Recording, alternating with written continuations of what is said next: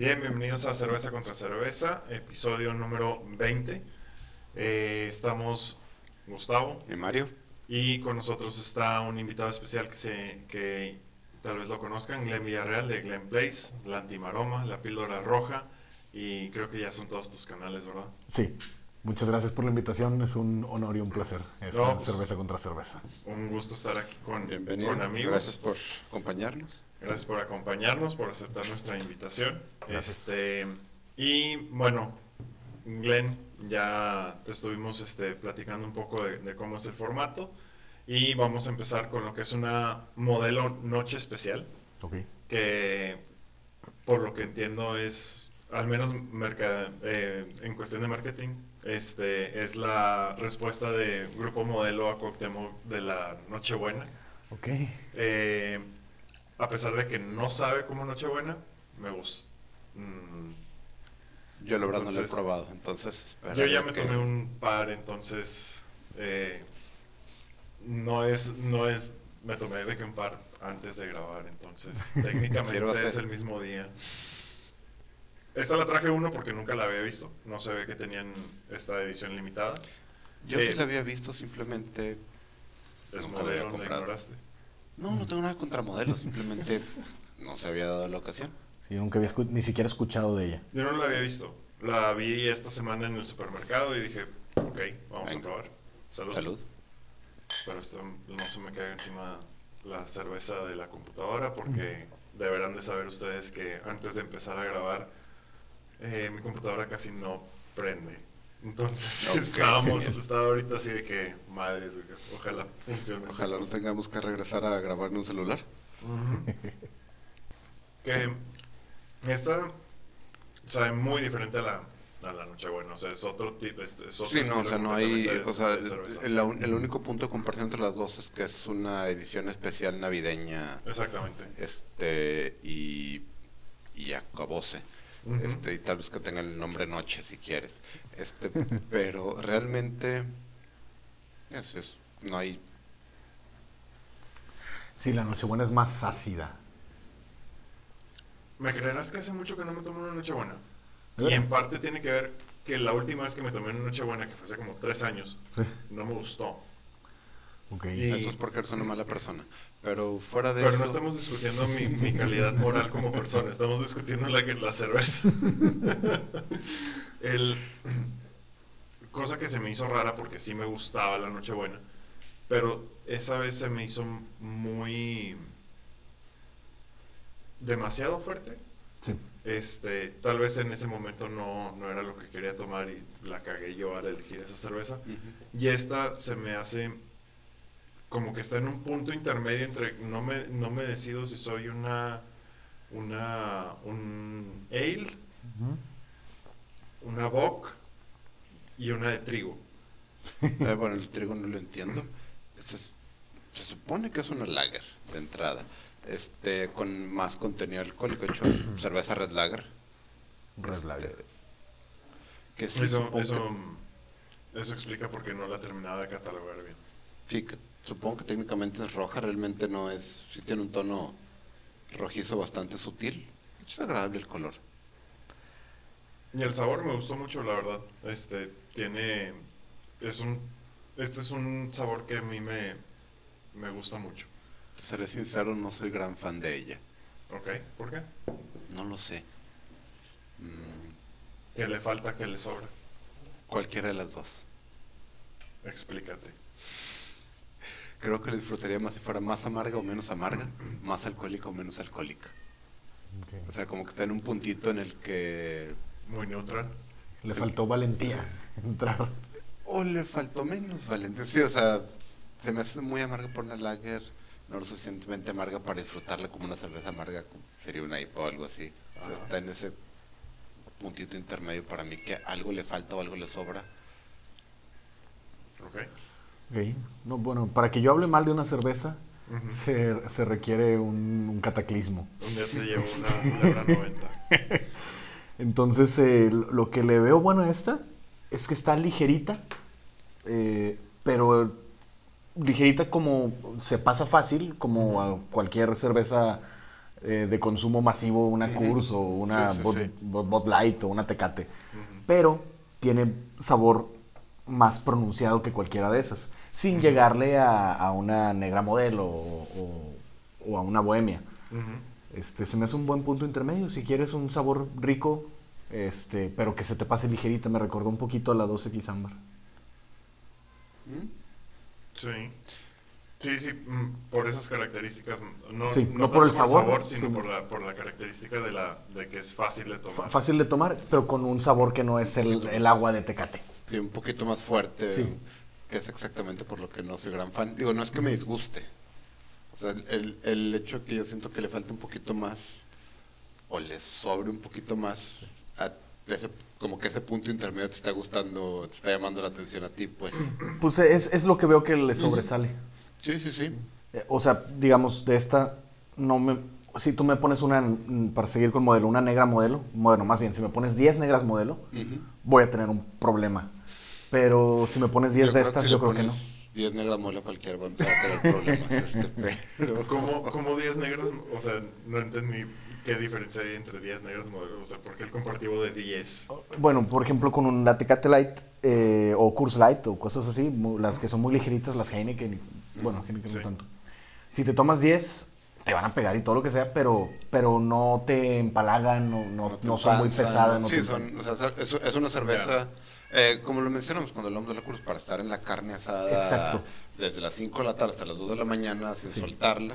Y no sería buena idea manejar, pero no te vas a sentir mal de pesado, de Claro, cansado. claro de- trata de hacer una carne asada de 5 de la tarde a 2 de la mañana con patricias o con eh, Eso con gente que sí lo, que sí lo ha hecho. Sí. No, pero pero no, no va a salir bien. Y, y yo creo que esta a lo mejor eh, está en un punto donde sí, sí te puede permitir. Poderle dar carrera larga con un sabor un poquito más fuerte que las Coors y las Tecates. ¿no? Con algo de cuidado. 5.3% de alcohol. Ándale, le estaba buscando y no lo 5.3. encontré. Está abajo de los lo- mililitros del en contenido un, en un font. 5.3% Este, de alcohol por volumen. O sea, sí. trae, trae 25% más que una Tecate. Sí. Sí. Ok, bueno. Qué Sí, bueno. sí, el una sabor no viene gratis. No, no, no. Y una cosa que hemos hablado, sobre todo hablando de las, de las ultralight. Pero esta te la vas a tomar más lento que una tecate. Porque el riesgo, por ejemplo, con las ultralight, las ultras en general. No sé, es ya voy a la que- mitad. Yo- yo- Bueno, Sí, no, yo- bien. bueno, pero tú eres tú. Y yo soy yo, porque voy más o menos igual. Este, eh, no, pero o sea, una ultra que tiene 3.9, 3.8, Ujú. es mucho más riesgosa a veces que una cerveza super pesada, una IPA que tienes que trabajarle que tenga 6, 7. Ok, Porque fácil te echas dos, tres ultras en lo que te echas una en la otra. ya entiendo. Entonces, o sea, no es solamente el nivel de alcohol que tengas, sino eh, eso con... En Cuauhtémoc Moctezuma lo definen como el drinkability, la facilidad para estarle dando duro a una u otra. Y esta cerveza, no es que digas pesa algo, pero es un poco más retadora que una Tecate Light, digámoslo sí, así. no tiene la O sea, drinkability que la, que la Amstel. eh, o que la Amstel Sí. o que la Michelob, que tú dices, bueno, no, esta no me voy a echar... Eh, dices que tiene 25% más, que es más o menos correcto. Este, significa, digámoslo así, para llegar a 20 necesitas 4 de estas o 5 ultras. Sí, Creo que es más fácil echarte 5 ultras que 4 de estas. O 5 Tecate que 4 de estas. poniéndolo así, no lo dudo. No lo dudo. Sí, definitivamente es. Sí, comanda un poco más de pausa eh, Sí. esta que una ultra, ¿no? Pero, por ejemplo, Sí, yo que- creo que.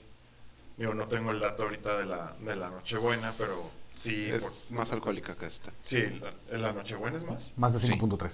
¿Eh? Sí, la Nochebuena según yo tiene casi 6. Según yo eran del. Se daban un tiro. Pero.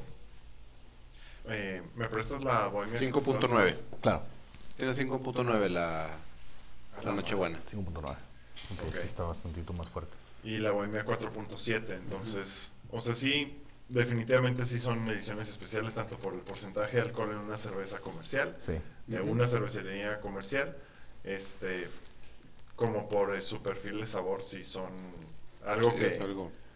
Cosa que, que- que, a mí siempre me ha lamentado mucho porque, aunque supongo que esa vez fue un error de mi parte el que no me haya gustado. Esa vez la Nochebuena sí me gusta, sí me gustaba la Nochebuena. Tendría que volverla, a- volverla a probar. Pero sí son sabores que a mí me gustaría tener disponibles a lo largo del año. No sé por qué se rehusan a, a, a tenerlos a lo largo del año. Se, se me hace que venderían muy bien. No estoy tan seguro, ¿eh? porque la verdad no son tan... No son, esos sabores no son tan populares a nivel que tú digas comercial Y regional menos. y regional menos. este, sí, te vas a algunos lugares tal vez. Pero cuando lo guardas como una edición especial, la gente lo va y compra porque, bueno, es la, es la especial. Yo, al menos en, en- si hacemos el análisis de mi familia, generalmente termino yo echando, casi echándome el cartón de Nochebuena eh, Sí. en el transcurso de las fiestas navideñas. No voy a decir solamente Navidad porque si me Lo controlo. haces rendir. No, no, o sea, porque casi siempre soy yo el que lleva las Nochebuenas. Sí. Y casi siempre hay indios, 2X Lager, Kurz, Tecate Light, porque... es- Y sí, no sé, el primo agarra un Nochebuena o algo, pero regresan a lo normal.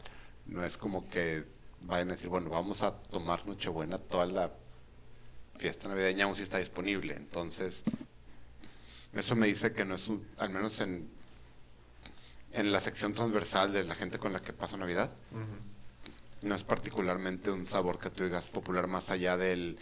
Es la cerveza navideña. Pero me gustaría retar un poco ese, ese, esa ideología. A mí me parece que el mercado ha cambiado. Ya no, ya cada vez más, la gente es más atrevida, tanto a probar otras cosas, como a que su, su cerveza principal, que en Monterrey la cerveza principal es aquella que acompaña, está en una hielera, en una carne asada. Exacto. Este, o sea, esa es la definición. Eh, ya cada vez es menos la Tecate y la Tecate Light. Ahora, que si me vas a decir ¿qué tanto menos te voy a decir? Poquito. Poquito. Sí, pero Pero va cada avanzando. vez, cada vez más veo más gente dispuesta a, ¿sabes qué? En parte, las ultra tienen algo que ver, definitivamente. Eh, pero también cada vez veo más gente dispuesta a, a, a que su cerveza principal ya no sea una tecate o no sea una lager incluso. Sí, este, ahora, como tú dices, es un grupo pequeño. Sí. Y la verdad, más que sea generalizado en que todo el mundo haga, es que se, se abrió un mercado de gente como, digamos, como tú y yo decir, ¿sabes qué? Hay otras cosas, vamos a, a investigarlas. Pero sigue habiendo una, o sea, digamos que el status quo sigue siendo Tecate Light de Indio, al menos aquí en Monterrey. Sí. Las dos opciones Sí. básicas. Entonces, no sé si seas... Y por otro lado, nosotros, por ejemplo, los que estaríamos dispuestos a una noche buena Todo el año. todo el año, también somos los que vamos a experimentar con, con box alemanas im- importadas, que es, si algo, el mercado ahorita está... Hasta, hasta se, se está empezando a sentir saturado. Cuando fui a comprar ahorita la cerveza, la cerveza que traje, había una cantidad, honestamente, Absurda. mm, Apabullante. apabullante, o sea, de, de, de Weissbier, de cerveza blanca de trigo no filtrada. Que Había- por cierto, pueden escuchar el episodio número 19 en donde... una competencia entre esas. No, pero es una competencia entre esas y vi esas y otras cinco marcas. sí. Entonces, de que por opciones ahorita, digo, gracias, pero por Sí. opciones ahorita no quedamos. Sí, que de hecho, o sea, ni- no sé si, si vino primero el cambio cultural o en realidad nuestro cambio cultural, porque a pesar de que es, es una minoría que va creciendo, sí, la, la que está dispuesta a probar más tipos de cerveza, creo que viene de un cambio de legislación. Si, si se acuerdan, no sé, hace 10 años nada más había dos tipos de cheve. Dos cervecerías. Sí, dos cervecerías. Este, déjame pongo esto en silencio. Nada más había dos, dos cervecerías y, y de hecho, eh, pues aquí tenemos los monopolios de- del punto de venta. Eh, los obligaron a abrirse y pudieron entrar las cervecerías locales y las artesanales y las extranjeras y y todo. Entonces, en realidad, pues empezamos a tomar otras cosas porque ya había, ya había otras cosas también. Sí, sí, sí. Lo cual es- es- está chistoso. Volviendo al tema de las cervezas eh, de edición navideña, que es la, bueno, en este caso la, la noche especial, hay algo que se me hace bien interesante. Yo no sé si soy yo, por, y, y ahorita Sí. que, que tú me lo dijiste, ahorita que tú me lo dijiste que, que no te gustó la última vez que probaste la, noche, la Nochebuena, me despertó la curiosidad porque yo no sabía si era yo o cada año me sabe un poco diferente. En Yo no sé si estas cervezas que hacen una vez al año, como no siempre tienen una continuidad de producción, cambie un poquito el, el batch, la fórmula. En general, sí, sí, sí cambia algo. De- y sobre todo en, en el área de la bohemia. De hecho, no sé si te acuerdas, ¿hace cuánto fue? ¿10 años? ¿Qué? Cuando salió la edición especial Maestro Cervecero de la Bohemia. No, hombre, como 15. güey. Ay, Dios mío, sí. Ya Este, estamos viejos, cabrón. Ni me digas. Sí. Este, eh, no, este empezó a sacar la. eh, en las ediciones especiales, como que en cervecerías, cuando deja jugar más a los maestros cerveceros, que generalmente su trabajo es esencialmente. A los chefs, que su trabajo generalmente es mantener continuidad de sabor, aun cuando haya discontinuidad de De producción. de, de- de producción, de, de trabajos, este, lo digo un poquito porque mi suegro era esencialmente un chef de cigarros en BAT. Órale. Este, y su trabajo era, ok, salió un poquito ácido el tabaco de Nayarit, pero necesitamos que el camel sepa camel. Entonces vamos a ver cómo cambiamos la mezcla, partida sabiendo a camel, aunque esté ácido este, Sí. etcétera. Como hacer los blends. Sí, hacer los sí. blends para mantenernos en una línea. En las ediciones especiales es donde los dejan jugar un poquito más. Este, salió, me acuerdo O sea mucho que no porque- estamos locos. Sí cambia un poquito. Digo, sí, pero no por esto. Ok. Este, eh, no, y, y me acuerdo mucho porque creo que el caso más claro fue hace un buen rato, este, antes de que saliera incluso la... Cuando la bohemia era pues, básicamente la bohemia, antes de que saliera oscuro y todo, hicieron una edición especial Maestro Cervecero, no sé si la conociste o algo, que la vendían en una caja con un mural pintado. Parecía como si fuera, se creían coñac estos Sí, que- que- que creían que eran O sea, te vendían o sea, una botella. era un- bueno, o sea, era una botella de Una botella 700 como de mililitros. 50 Ah, mililitros. O sea, si era, no, no era como que... Pero de la bohemia te- chocolate, güey. Ok. Fue la primera vez que sacaron la bohemia chocolate. Y de ahí después sacaron este ya los sixes. Los Sixes. Ya mucho Y, después. pero sa- sabían diferente, ¿eh? porque ya como que tuvo que tuvieron que alinearse, ok, ahora necesito que, que funcione para una corrida larga. Sí. Porque esa primera venía en una caja con base de madera, venía la botella, era un triángulo ruló con un mural pintado y venían numeradas de que botella 1 de 750. Era una, me acuerdo, Como si o sea, estuvieran le- vendiendo una joya, güey. sí, lo, lo, lo, lo trataban como un vino acá, fifí de mafia. el nombre, este, güey, del, del maestro cervecero. Su firma como si personal, fuera, este, o sea, como, Sí, un, como un cualquier cortecito, obra de un arte, cortecito de cabello y su huella digital con sangre y todo casi. este, de hecho, yo a, a mis amigos, incluy- incluyendo este desgraciado, fue el regalo de Navidad. Comprarles una vez porque no eran tan. Ok. por- digo, por- ¿Se, se acuerdan del precio de esas cosas? no era cara, ¿eh? Era, digo, o sea, no era. O sea, no costaba lo que un Six, ¿verdad? No, Pero sí era. No sé, esa cerveza que traía el equivalente a dos botellas costaría lo que cuatro o cinco. O sea, no era una cosa. O sea, para todo el. La faramaya del sistema no de, de- del- de la presentación, Sí. no, a mí no, sé, no, no me acuerdo cuánto costó. Y si te digo un precio, no va a tener sentido porque es de hace 15 años y Claro. no de inflación, ¿verdad? Pero me acuerdo que no se me hacía ridículo. O sea, sí era cara, pero no, no se me hacía. No se me hizo que lo estuvieran pegando. Y también era como estas que la hacían eh, en ciertas épocas del año. yo fue un año nada más eso. Ah, y fue- después fue salió un- la chocolate, la chocolate Stout de Bohemia. Y esa fue la. Y esa fue como que la sucesora de esa. Y ya no me tocó ver que lo vuelvan a hacer. Tristemente, porque estaba muy buena esa cerveza. en ediciones especiales no, la sacaron en los sixes. Sí, por eso. Pero hacía una edición especial Sí. de vamos a. Pero ni de esa ni de ninguna otra. güey. Por eso ya no volvieron a- Sí. a seguir el concepto. Cosa que, que, bueno, es una desgracia para Bohemia, pero este y para todos los que somos fan de Bohemia, pero como que el concepto de, de, de ediciones especiales para esas cerveceras ya no es tener como esa cerveza que nada más va a ser como que incluso resultó que inauguró la, la, el, el- Sí. el estilo. Ya no son, ya no son eso, sino es más bien, más que especiales la, la de temporada. Pero ya no son especiales en de que, ok, es edición limitada, es edición única. Digo, esta dice que es edición limitada, pero si les fue bien en venta, seguramente va a haber la edición 2020 y va a ser No, exactamente y lo seguramente, mismo. igual que la Nochebuena, si, Ujú. si esto les funcionó, van a estar, año con año van a, estar, van a estarlo haciendo. Y limitada quiere decir que vamos a hacer un batch que nos dure toda la Navidad y un poquito más y acabóse. Y la edición limitada 2020 va a ser lo mismo. Exactamente. Este, eh, supongo que una versión mucho más este comercial de lo que hacen con las Amixlaws, que es la que traje Ah, no, pasada. ¿Sigues traumado con, la con esa cerveza? Creo que Porque esa es la sigo, especial de sigo Navidad. oliendo la- las pasas, güey, de. Ese era, era brandy, güey, esencialmente. No, er- er- sí, tenía, de hecho, em, En la descriptiva de la cerveza decía, sí, acompáñala con un postre. No, no, no, no, no, no, no. Donde se tome un brandy y tómase una sí, de básicamente no. Era, la, edición especial de Navidad.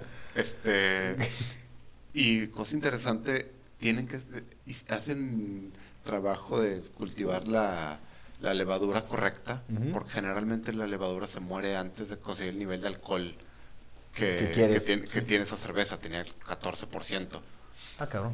Sí, entonces no tenía casi nada de gas y en la, y en la página se buscaba de que opciones de maridaje.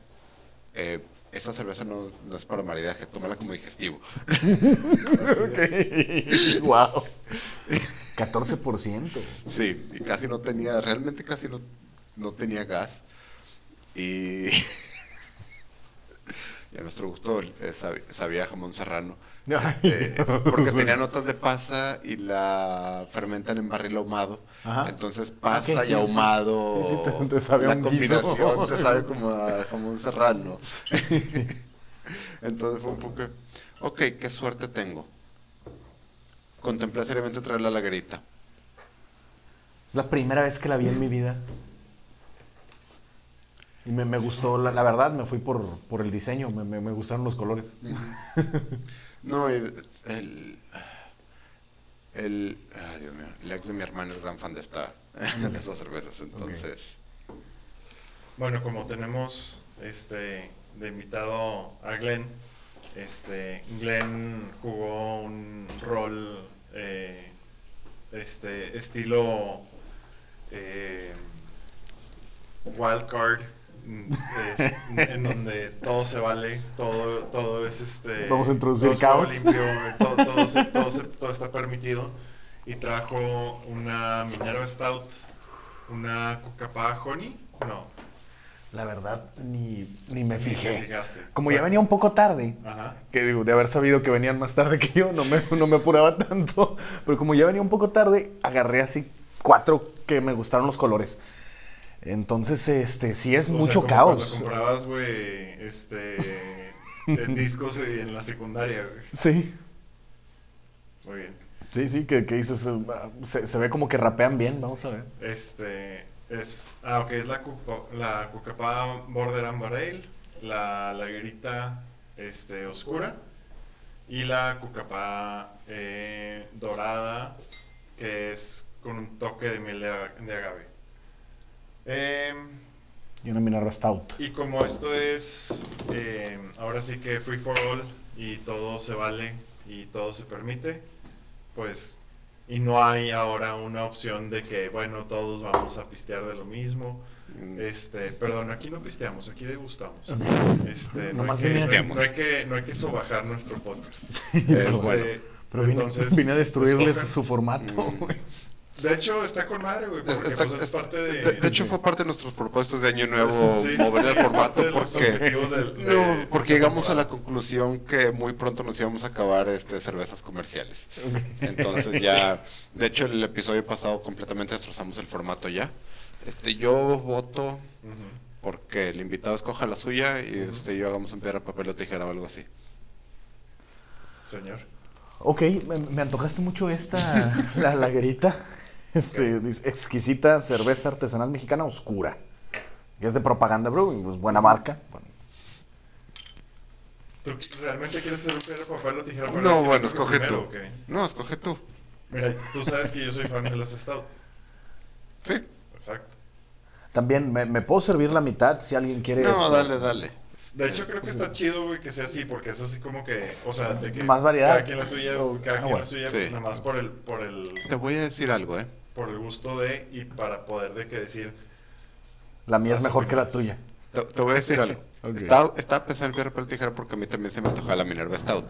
Más sin embargo, leyendo bien esta cucapá dorada, me pareció que, que es una buena elección para mí. Eh, con un toque de miel de, de agave, eso, eso es. eh, Eso, eso, eso fue la primera parte que me interesó. es intrépido, güey. Sí, este, después de la, y esto, y también la, la idea que son geles. yo tenía antojo de petróleo, güey. Sí, no, eso. Sí, pero, No, pero- no se puede ver para el otro lado. Se cuenta que te serviste Coca-Cola. No, la Coca-Cola es mucho más translúcida. Sí, es más translúcida. Nomás por el efecto efervescente. Pues muchas gracias, men, por acompañarnos. Gracias a ustedes por la Por las invitación. cervezas. Salud. Muy amarilla. Digo, es una geles. Ah, esto está muy, está muy bueno. Ah, ya me se fue. Oh, Ven para acá. Este, ok. ¿Primeras impresiones? tus im- primeras impresiones de, la laguerita que tanto te antojaron. La laguerita. Eh, bueno, yo no soy un eh, experto tampoco, de, la, de las cervezas, sí, ok. Sé que casi todas las cervezas son lagers y, y inclusive las, los nombres que les ponemos son variantes de las lagers. Pero si tú te vas a tomar una 2X lager o una Tecate Light, que es lager, si no me equivoco, Sí, oficialmente sí. Sí. pensar que una lagerita es lager, wow, con la, con la diversidad. Porque esto sabe a una London Porter. Sabe un poquito a café, un poquito a chocolate. No estoy, Bueno, no la estoy- Garita es- es que la Garita es la marca. marca. No estoy seguro que sea una lager en sí, ¿eh? O sea, la Ok. es la marca sí estoy impresionado. que tiene propaganda. Ya. Propaganda tiene varias. Este, y Lagerita es, es una marca. Tienen una lager. Lagerita. Ok, sí. eh, Pero sí, sí, con el nombre no se, no, No, se ok, ayudaron no, mucho. ya. Sí, no. Bueno, no me, dejo, Este- no me dejo llevar entonces porque si no, no, no, sa- sabe, sabe muy diferente. O sea, me, me recuerda más a una Porter o a una Stout. Sí, de hecho, Sí, sí, sí. Le- Sí, Da, ese, da, da estilo de porter realmente. sí, sí. Y, y aquí no dice en la botella que lo se No, no es absolutamente nada. Te dice cerveza artesanal mexicana oscura. Y no te mienten. y no te mienten. Esa sí parece Y Coca-Cola. pélesela. Y pélecela. Péresela. Pero sí, es recomendable para cualquiera que lo esté escuchando, si le gustan las cervezas pesadas, eh, pero no, no, no, no tan amargas ni nada. Está, está bien, está, está sabrosa. Pues mira, dice que tiene agua, malta, lúpulo y, y levadura. Entonces, pues yo creo que, que sí, que sí es cerveza.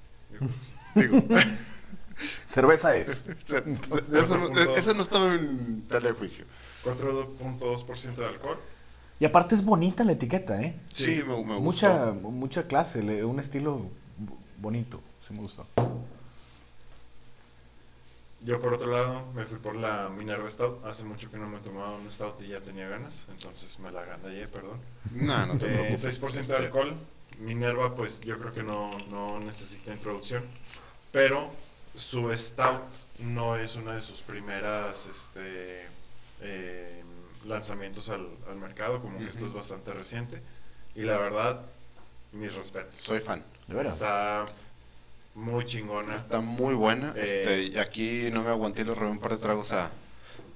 Tiene la, entonces. tiene el color adecuado, el aroma adecuado, el sabor adecuado, el color adecuado. Este, esas notas cafezosas como si te estuvieras tomando un espresso, Ujú. este, están presentes. No le, no le pide nada a ninguna. No, Eh, y. Ok. Y ahora en precio no está nada mal, ¿eh? Porque No, la- la- Minerva, no. Minerva la verdad tiene precios muy razonables. Bastante. sí. La- las otras stouts del mismo tamaño te costaban el doble. Sí, sí, sí. Sí, pues, eh, la- supongo que es la ventaja de... La Minerva está en un punto interesante en el que es artesanal, pero ya, ya tiene muy buena cadena de distribución, ya está muy bien industrializada, ya tiene muy buenos niveles de inversión, tiene la ventaja que es nacional, entonces no Mm, tiene que sí. lidiar con... Traérsela desde con- Europa. o- con- con- no, con- sí, con traerse de Europa, lo que sea. eh, digo, tú sabes, yo, mi gran iniciación a la cerveza fuera de la India fue la Guinness. Entonces, Sí.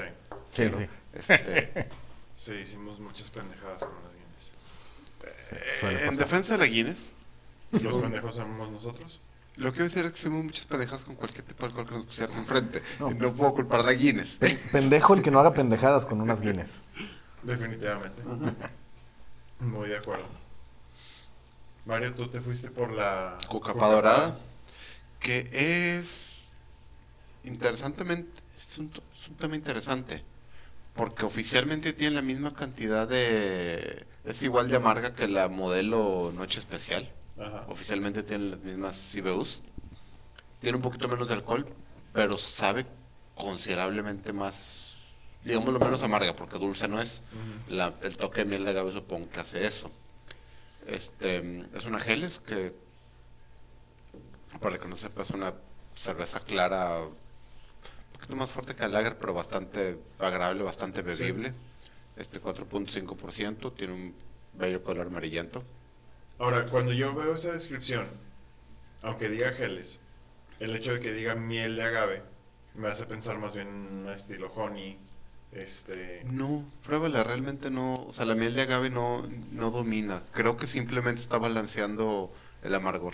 Digo, sí huele a. Eh, Obviamente, Sí. pero no domina, no es como, no, no está, o sea, si, la, si te pones a olerla, Creo que no soy el mejor juez, porque justo le acabo de dar.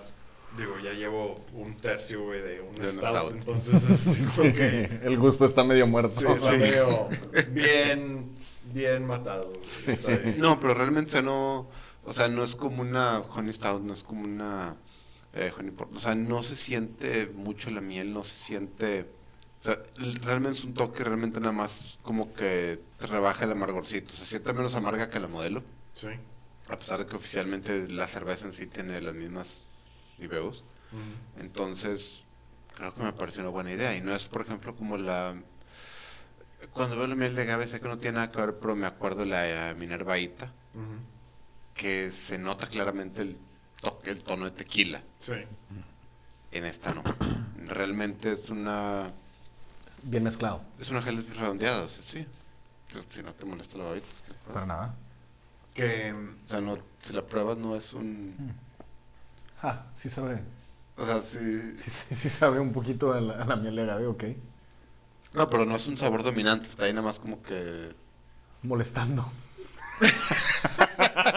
no, no, no, fui fan, la verdad. Ok, perfecto. Gusta. Digo, Está como que balanceando un poquito realmente. Depende cómo quieras verlo. Sí, digo, me las tomo, claro, pero... Ah, sí, no, no, no, no la, no la sacaría de la hielera, pero...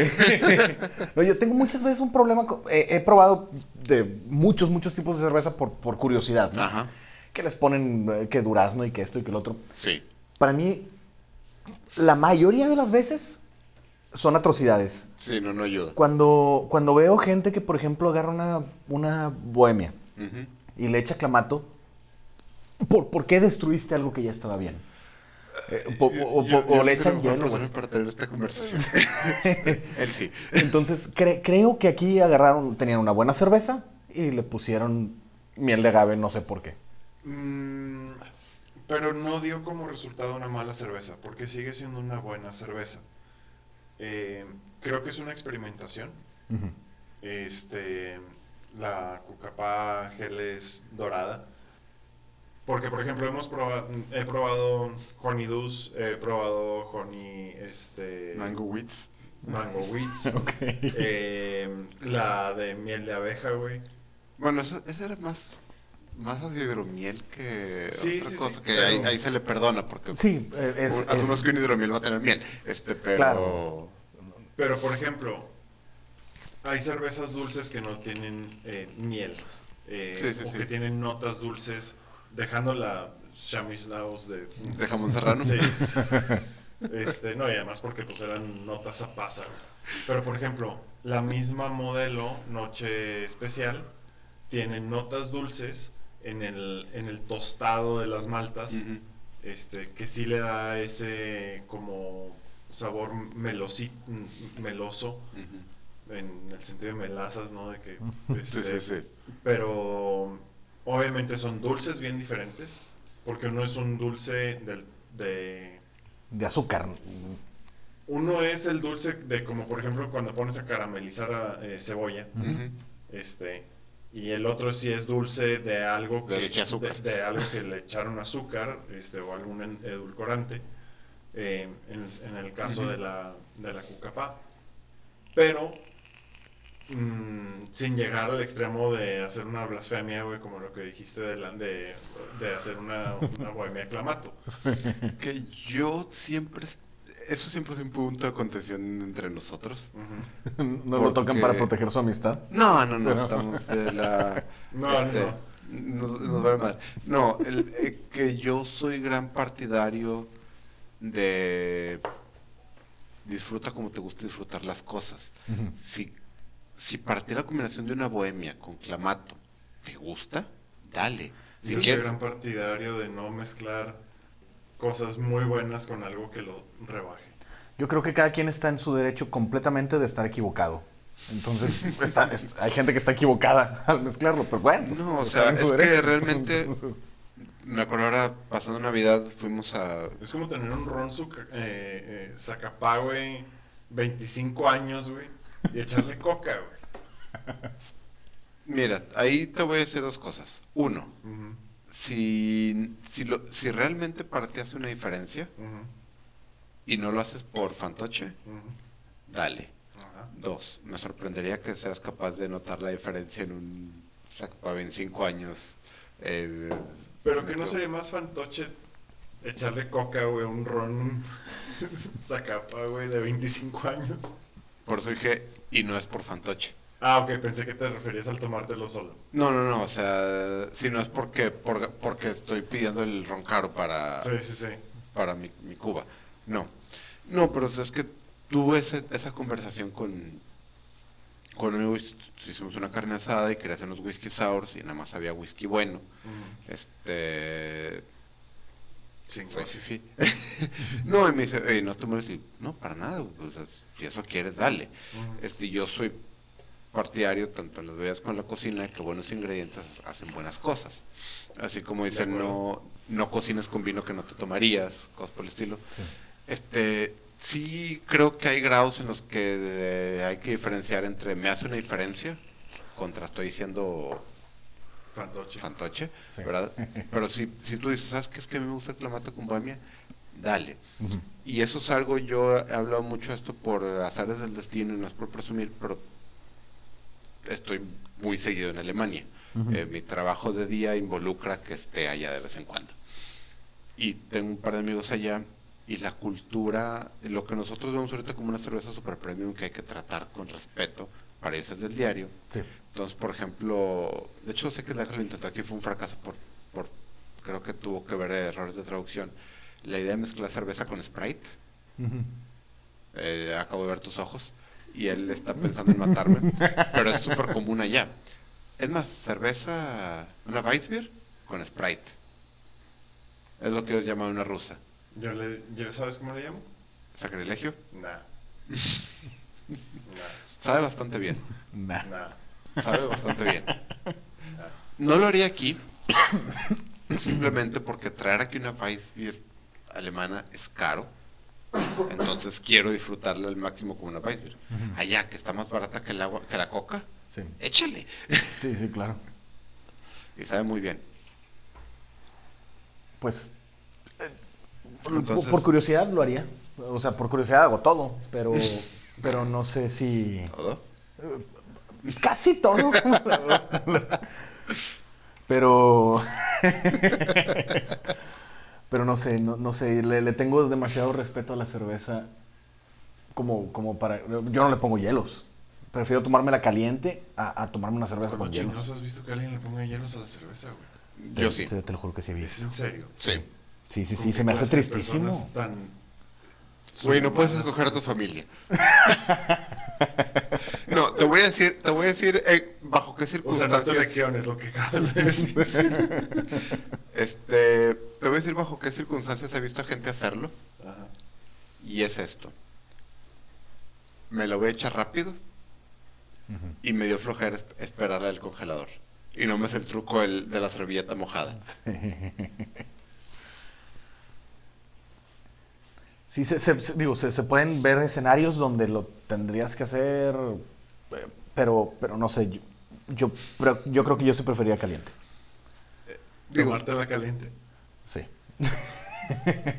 Sí, de- bueno, te voy a decir definitivamente, sobre todo porque generalmente lo que tengo son cervezas que se pueden disfrutar calientes, que es algo que, estas no, no hablamos de la modelo, pero hemos hablado en tiempos pasados.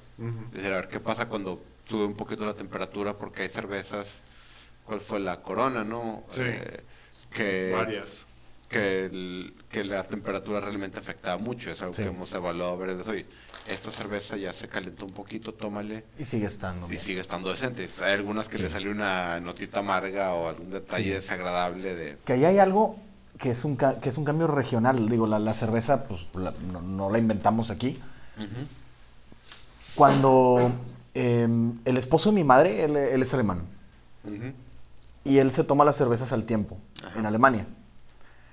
Aquí no, porque el tiempo aquí son 40 grados. El tiempo de que no mames, o sea, eso es un Sí, café. allá, allá el tiempo son 5 Sí, grados. es es- un eh, café frío. Sí, sí, claro. O sea, en- entonces, en realidad, tomarse la cerveza caliente eh, se, se ve diferente en diferentes partes del mundo.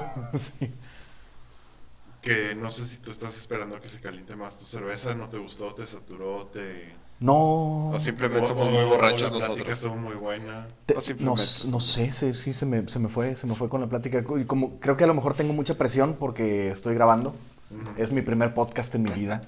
No mames, güey, haces, haces pinches videos en vivo de... de eh, streamings de videojuegos. streaming, Pero este es mi primer podcast donde no, no hay una cámara grabando. O sea, En lo que Te- él avanza, te... habíamos... Te apabulló más el micrófono que la cámara. Sí, y, y no sé, porque no, esto, no me siento nervioso, pero no tomé, lo cual es rarísimo para mí. Y aquí tuvimos una cerveza muy... Muy olvidada. Entonces Mario ¿Cuál fue la huérfana? adop- La huérfanita, la- la y- y compartirla este, contigo porque tanto Tavo como yo ya nos echamos la nuestra. Y acá tú pues, estás... para hacer compañía. Una Border Amber Ale Ay, disculpe. de Cucapá. Güey. Este es... Muy bonito, muy bonita etiqueta. güey. Sí, la Sí, verdad, de hecho. Cucapá en general hace etiquetas bonitas. La, Sí. la dorada también tiene un... Sobre todo tomando en cuenta el toque de miel de agave y eso. La lagarita, yo soy fan en general de las lagaritas. sí. No, pero La es- Minerva es bastante estándar. La, la Minerva es, digamos, lo estándar, sí. No, no pasa sin pena ni gloria, está bien. Ah, eh, creo que, que- que identifica muy bien a la marca en el sentido de que es artesanal un paso arriba. O sea, como que es un punto intermedio entre artesanal y comercial la Minerva para mí. Y la, la etiqueta creo que lo refleja muy bien. Sí. Y ya, pues, como dices, ¿no? Es una marca muy establecida, entonces, al mismo tiempo, su imagen pierde impacto. Ujú. Entonces, Vaya, nadie dice, güey, no mames, es que... Neta, yo muero por el diseño de la corona, güey. claro. O- o de la Casa Sí. Blanca, güey. Sí, sí, claro, claro. Bueno, pero Glenn, nos estabas contando de, de, de parte de, de tus otras actividades. Este, sé que además de, tu empresa, este, tienes tú a manera personal eh, tres canales Sí. eh, que tú grabas, tú editas, tú publicas, tú administras, Sí. tú eres la cara, la voz, Y to- sí. y, eh, recursos humanos. Cobranza. Cobranza. Oh, bueno, bueno, bueno fuera que cobrara. Este, Por eso, pero. Que bueno, tienes uno que es de, de política, Sí. eh, que es este antimaroma. Bueno, también la píldora roja se considera. Toma, toma temas, sí, puede tomar temas políticos. Eh, Es- En realidad todo lo puedes hacer político, pe- pero sí. Eh, Sí. La, la antimaroma es política pura y dura. Antimaroma es eh, específicamente creado para contrarrestar las maromas que defienden el actual gobierno. Yo como anarcolibertario, este, de cerebro, pero con corazón eh, liberal socialdemócrata, Y cartera capitalista.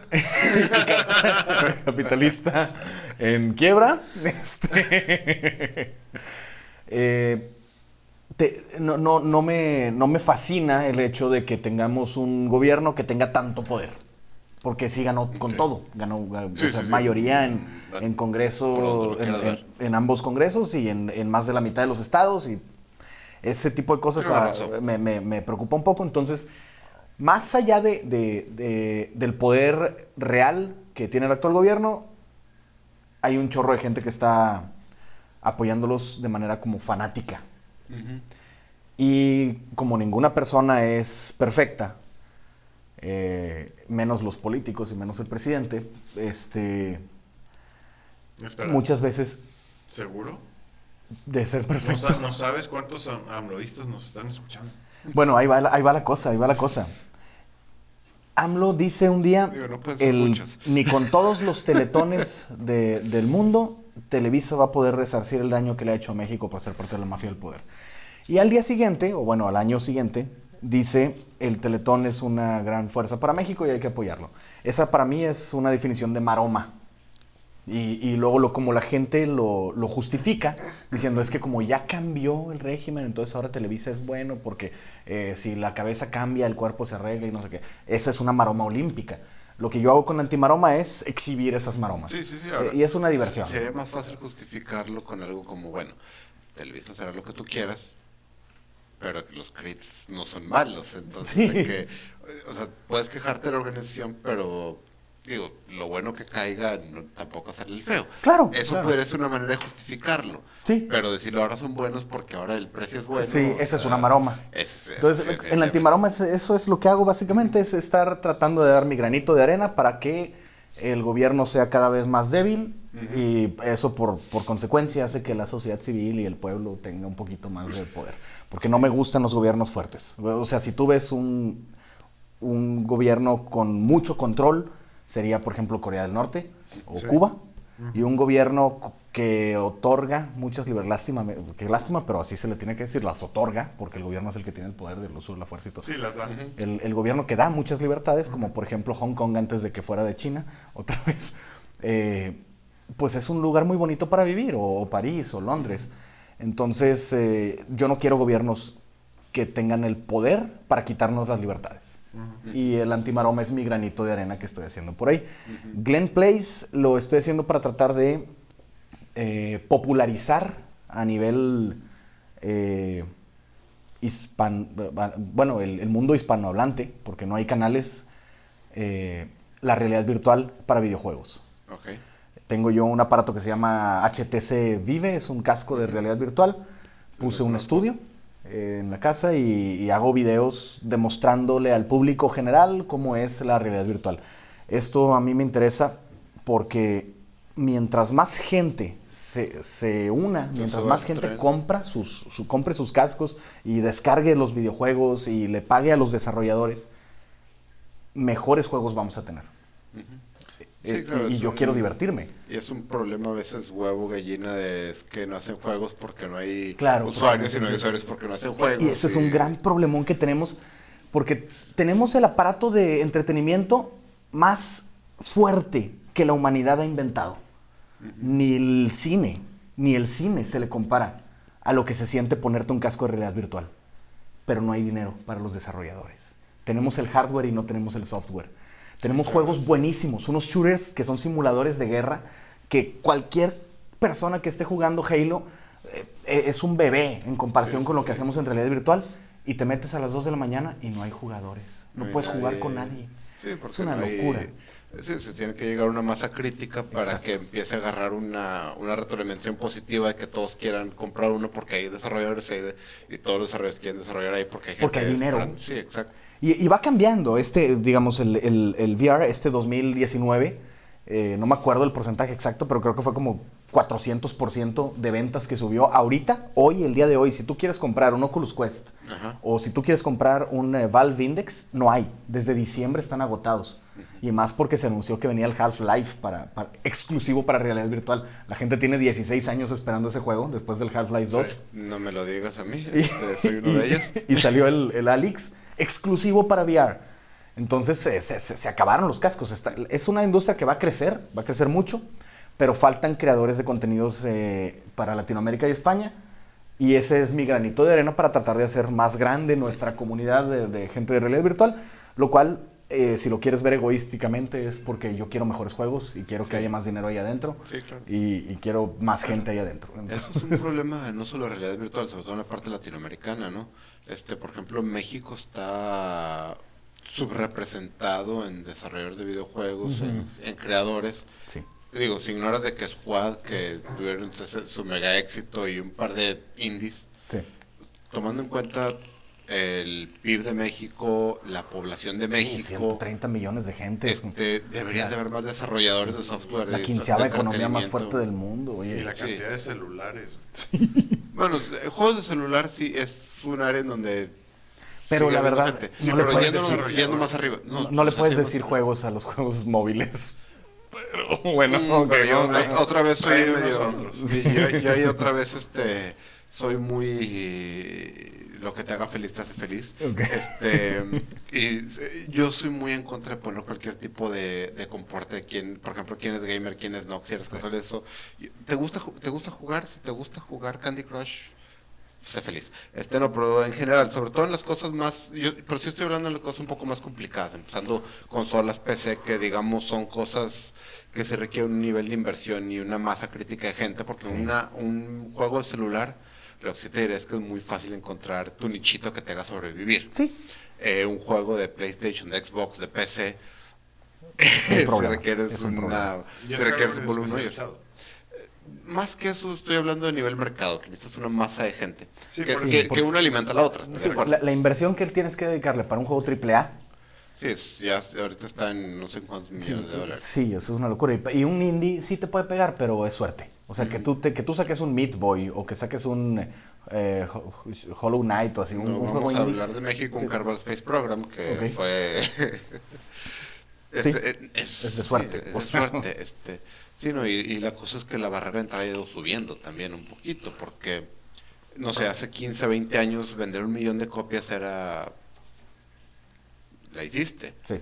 Hoy en día un triple A vender un millón de copias eh, suicídate. no da ni para el arranque, no da ni para el marketing. Estamos hablando de que quieres 10, 15 para salir al quite. Sí. Este, entonces, sí, o sea, está subiendo la barrera y no se está formando como que aquí, sobre todo que aquí en México, como debería, pues. ¿Y cómo has visto la reacción en, en tus de, de tu comunidad que has armado, eh, al- en particular con respecto a, a realidad virtual, como una plataforma de entretenimiento? Ok, en mi propia comunidad, eh, este, bueno, este proyecto no le he metido ni un peso de publicidad. Lo- le- sí le metí eh, dinero en hardware, ¿no? Para micrófonos y esas cosas, pero, Sí. pero en publicidad nada. Entonces el crecimiento ha sido orgánico. Es difícil. En este momento digo, es un tema que se amplía a otros, pero por ejemplo, si tú en Facebook, eh, Instagram, Twitch quieres crecer rápido, le tienes que meter dinero. Yo me estoy yendo por, por la orgánica. No voy a crecer rápido, pues pre- bo- bo- porque no le quiero meter dinero a un hobby que, que ya me cuesta. este, entonces el, el crecimiento que ha habido ha sido interesante porque, por ejemplo, yo subo un video y lo tengo que compartir en 20 grupos. Y no todos los grupos son de México. No hay, no hay, no hay, no hay 20 grupos de realidad virtual en México. ¿20 grupos en dónde? De ¿En Facebook. WhatsApp? En Facebook. Facebook, sí. Este, entonces muchos son de Argentina, de Colombia, de, de, este, de otros países de Latinoamérica, de España. Y muchos de los seguidores de Glen Place mm, no, no son de México. E inclusive muchos ni siquiera tienen aparato de realidad virtual, pero son interesados en la tecnología. Pero eso es relativamente común, ¿no? De gente que quiere vivir vicariamente. A- así estuve yo un año antes de comprar mi casco de realidad virtual. Un año estuve viendo los canales y siguiéndolo y todo. O sea, ya es el primer paso a acercarte. Entonces, pues espero, ojalá yo pudiera ser el primer paso de varias personas para acercarse a este gran mundo que es la, la realidad virtual. Pero no puedo decir que es algo fácil. Llevo cuatro meses con este proyecto. Es, es, es relativamente nuevo. Este, y el simple hecho de tratar de mezclarlo con, con la vida personal, ¿no? Que la esposa y las mascotas y, la, la madre y el trabajo y los otros proyectos, hobbies que tienes y así no te dejan grabar dos videos a la semana. O sea, yo grabo un video a la quincena, si acaso. O, o bueno, no si acaso, pero, pero sí un video a la quincena. Entonces el, el crecimiento no ha sido lo, lo más rápido del mundo, pero nunca lo voy a parar. Y aparte es algo que, que me encanta. Entonces, eh, eventualmente, pues va a pegar. Así, la página que yo tengo de política, igual nunca le he metido ni un peso y tengo casi 30 mil seguidores. La diferencia es que con un proyecto tengo cuatro meses y con el otro proyecto tengo cuatro años. Sí, claro. Entonces, eh, eventualmente, pues va a llegar ahí. Va a llegar ahí. Está interesante en, en eso. Que, que- que- y aparte, no hay creadores de contenido de realidad virtual en Latinoamérica. Hay, hay muy poquitos. Este, entonces es un nicho virgen que está creciendo exponencialmente cada año. Me estoy subiendo a la ola desde el principio. Si yo fuera desarrollador de videojuegos, ya estaría ahí. Si yo fuera desarrollador de hardware, ya estaría ahí. Porque muy pocas veces te encuentras tú con una industria que sabes, que estás seguro Que va a que va a crecer. pero que está ahorita muy chiquito, muy barato. Si entras ya, vas a ser de los grandes en tres años. Sí, sí, sí. Entonces- generalmente demasiada incertidumbre, demasiado riesgo.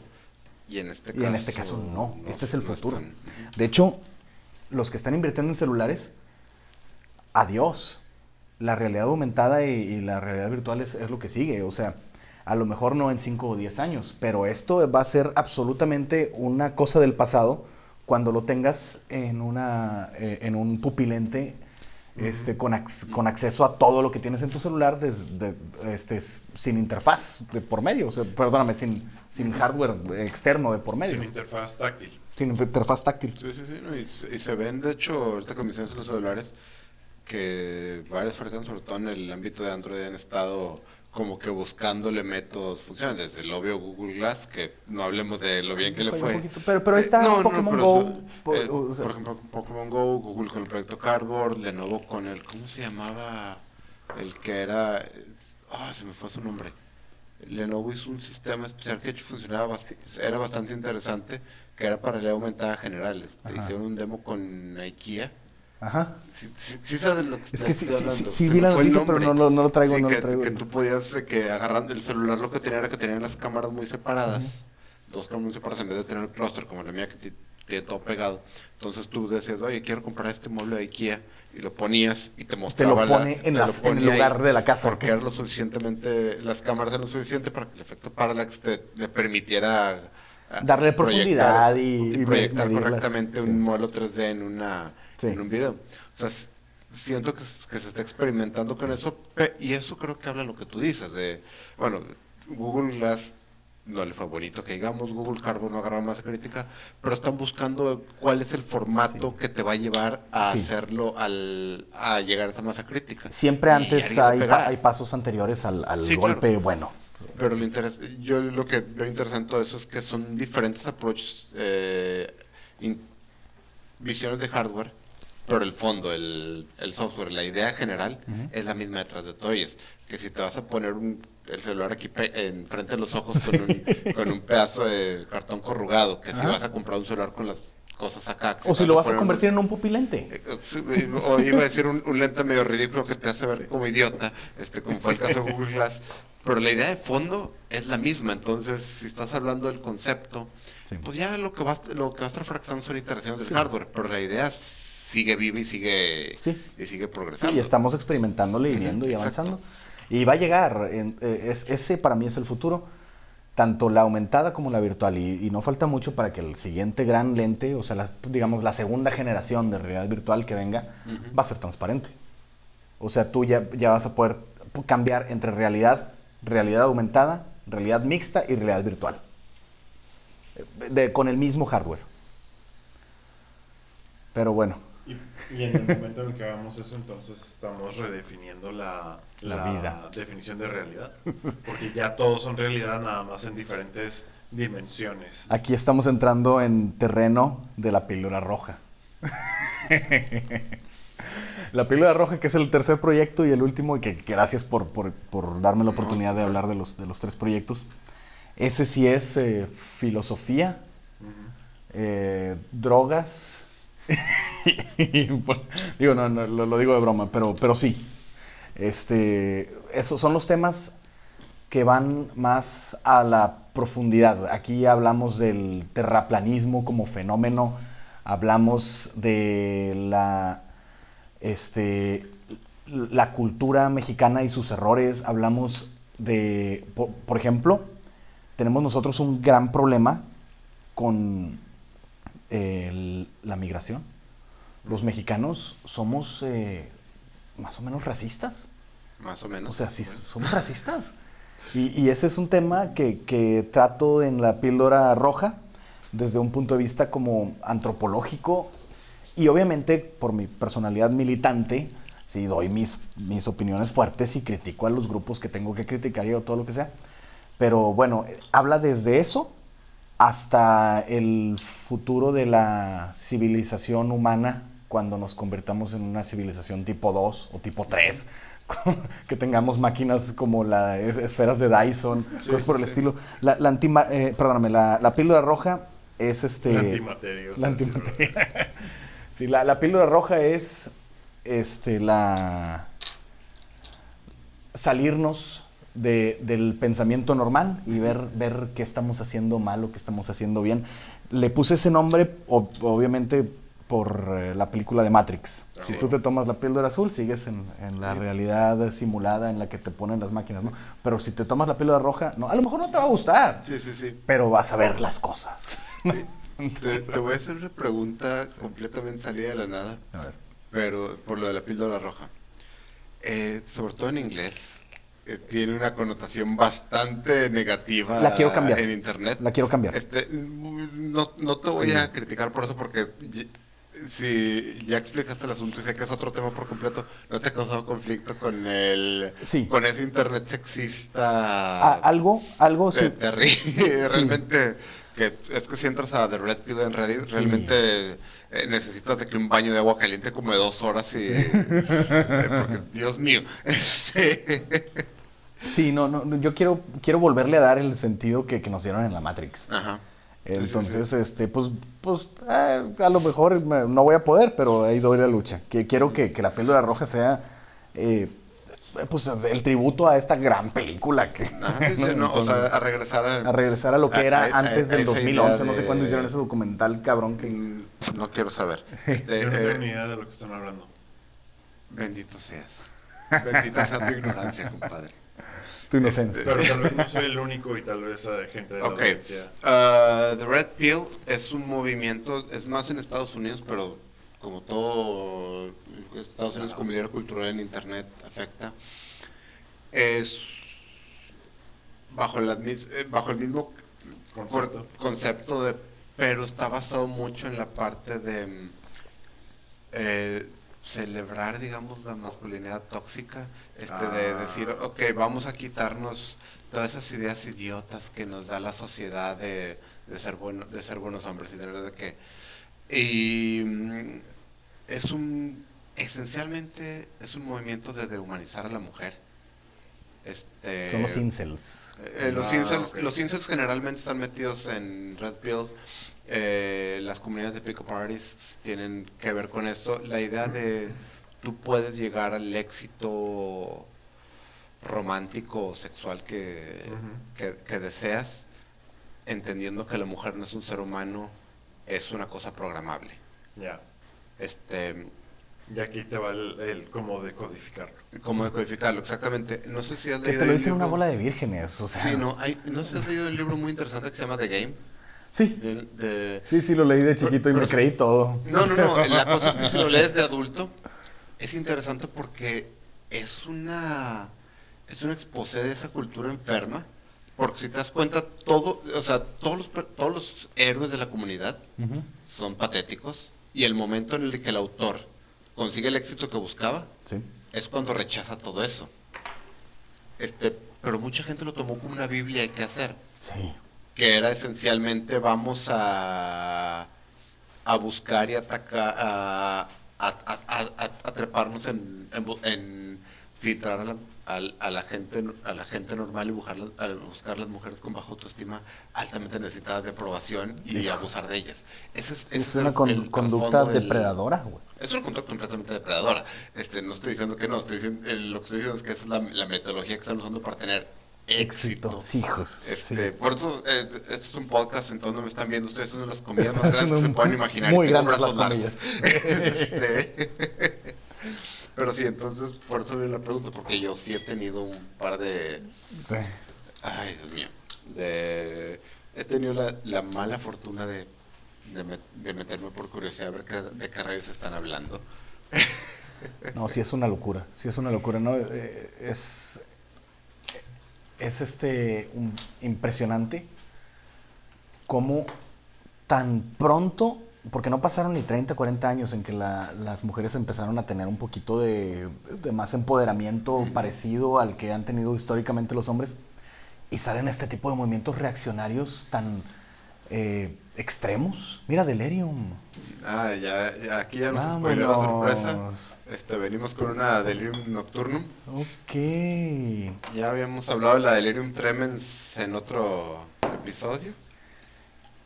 Bien, muy bien. Que perdón, no, no quiero cambiar el tema nada más. No, no, es- De hecho, sí, gracias, todos- sí, gracias todos por ya cambiar el tenemos tema. No, porque, esto Dios es mío. bastante más importante. Uno es más importante, la- dos. la Delirium es es- mucho menos deprimente. Sí. Y supongo que ayuda a la depresión que acaban de causar todos Sí. ustedes. A, la- a los espectadores. Dale, por favor. Este, entonces, eh, sí, no, no, no les quería cambiar el tema. Es, es simplemente vi vasos vacíos Sí, no, y La, la gente que viene a escucharte verdad, quiere escuchar sobre cervezas. cambiar el tema, por el amor de Dios. Y les empezamos a poner temas bien tristes. Se les van a decir que nunca me vuelvan a invitar. Pero bueno. Bueno, al revés, yo creo que tal vez lo que deberíamos hacer es un episodio de, ya sea de Glen Place o de La Píldora o de La Timaroma, güey, en donde tú invitas a cerveza contra cerveza y le, metemos Ah. un, to- un- un tono alcohólico, güey. Gua- eh, Eso suena espectacular. Como Es- te das cuenta muy fácilmente me puedo poner a hablar horas de eso, entonces cuando gustes. Bien, gracias. Gracias. No, va a estar muy chistoso cuando los invite a Glen Place. Porque les voy a poner juegos de realidad virtual de terror. Y los voy a grabar. Y humillar públicamente. porque si te asustas. no Si te te asustas. déjame, te digo, déjame te digo algo al respecto. Sí. Tenemos un podcast, güey. Creo que estamos dispuestos a eso de la humillación. o sea, creo que eso nunca ha sido un, un impedimento. un salud, impedimento. Salud. Salud. Este, De entrada, cuidado porque esta tiene 8.5 de alcohol. eh, por si tenían dudas, este, o si no quedó claro, eh, Mario eh, trajo Delirium Nocturnum. Eh, es la segunda aparición de la Delirium en, en este, en este podcast y 8.5% de alcohol. y otra vez, el hecho de que hay un elefante rosa en la portada este, debería empezar a preocuparnos. Ahora sí que esta es una ocasión de lujo tanto por la por la visita de Glenn como por la este por la cerveza que, que Mario nos trajo y obviamente también las que Glenn nos trajo porque le metieron algo de bastante variedad al asunto. Ujú, Este- Definitivamente. Creo que la Nocturnum yo no la he probado, entonces ¿En esto va a ser muy interesante para mí. Pues salud. Salud.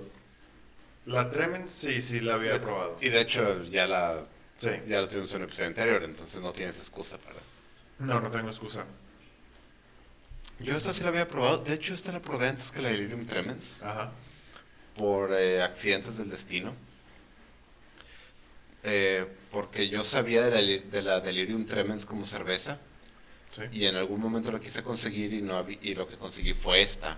Ah, Entonces, la conozco. La, la Delirium Tremens la probé de hecho años después que esta. ok. La que nunca probé es la Delirium Red. El otro día la vi, pero no, creo que nomás la vi y no, no recuerdo por qué no la compré, pero este, creo que la vi, no estoy seguro. De hecho, yo la vi ahorita que compré esta, Ajá. pero preferirme por esta.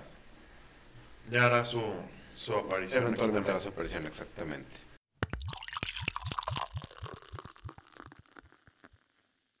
Bien, ya estamos de regreso, tuvimos que hacer una pequeña pausa. Este, y bueno, pues ahora sí que recapitulando, pues estábamos tomando la Delirium Tremens que, De- Delirium perdón, Nocturnum. Nocturnum que trajo Mario, este 8.5% de alcohol, que como ya dijimos, eh, Es una cerveza que, que- de una cervecería que ya hemos traído aquí. Eh, Con la Delirium que Tremens, es- que es la Yo creo que es una de nuestras favoritas. Básica, otra vez comidas gigantescas de la Delirium Tremens de esta cervecería. Este, la Nocturne es la versión oscura.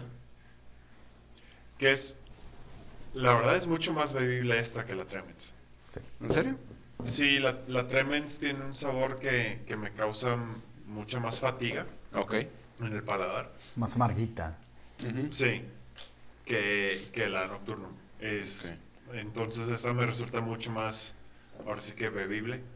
Eh, Interesantemente, ajá. importada y distribuida por eh, Minerva. ¿De veras? Sí. Mira, Ándale.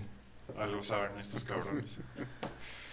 Yo no conocía la Delirium y en, eh, cuando hace 15 años que estuve estudiando allá, este, me topé un bar que se llamaba Delirium. Ajá. Y pues yo estaba buscando la cerveza que sea, la más barata en ese sentido. No me acuerdo que creo que costaba 3 euros la más barata que había. Ajá. Y me dicen, pero no quieres probar la de la casa. Y eran estas. Mm. Me encantó, especialmente, digo, aparte del sabor y todo, la, la botella es, es rarita, o sea, parece, Sí, parece como si fuera de cerámica, los colores extraños, trae un elefante rosa, como decías. Sí, sí, que es medio... Es- Que, que te, que te avisa lo que va a ocurrir después de esta. Y después ya que, que regresé, se acabó el intercambio, regresé a México y todo, me empecé a topar con publicaciones y cosas en internet y gente que lo comentaba, que esta, esta cerveza es legendaria. Sí, es legendaria. este. Y- y yo, yo no había metido el impacto, este, la, la importancia del lugar donde estuve, que era la casa donde la hacen. Sí, sí, sí. Estuve en, la en el bar donde lo hacen hasta, hasta ya después de, De mu- de de- muchos años. Sí, sí, sí. Entonces, bueno, esa es la historia interesante que tengo de Y- la y- Delirium. Interesante lo que dice ahorita el- de la presentación.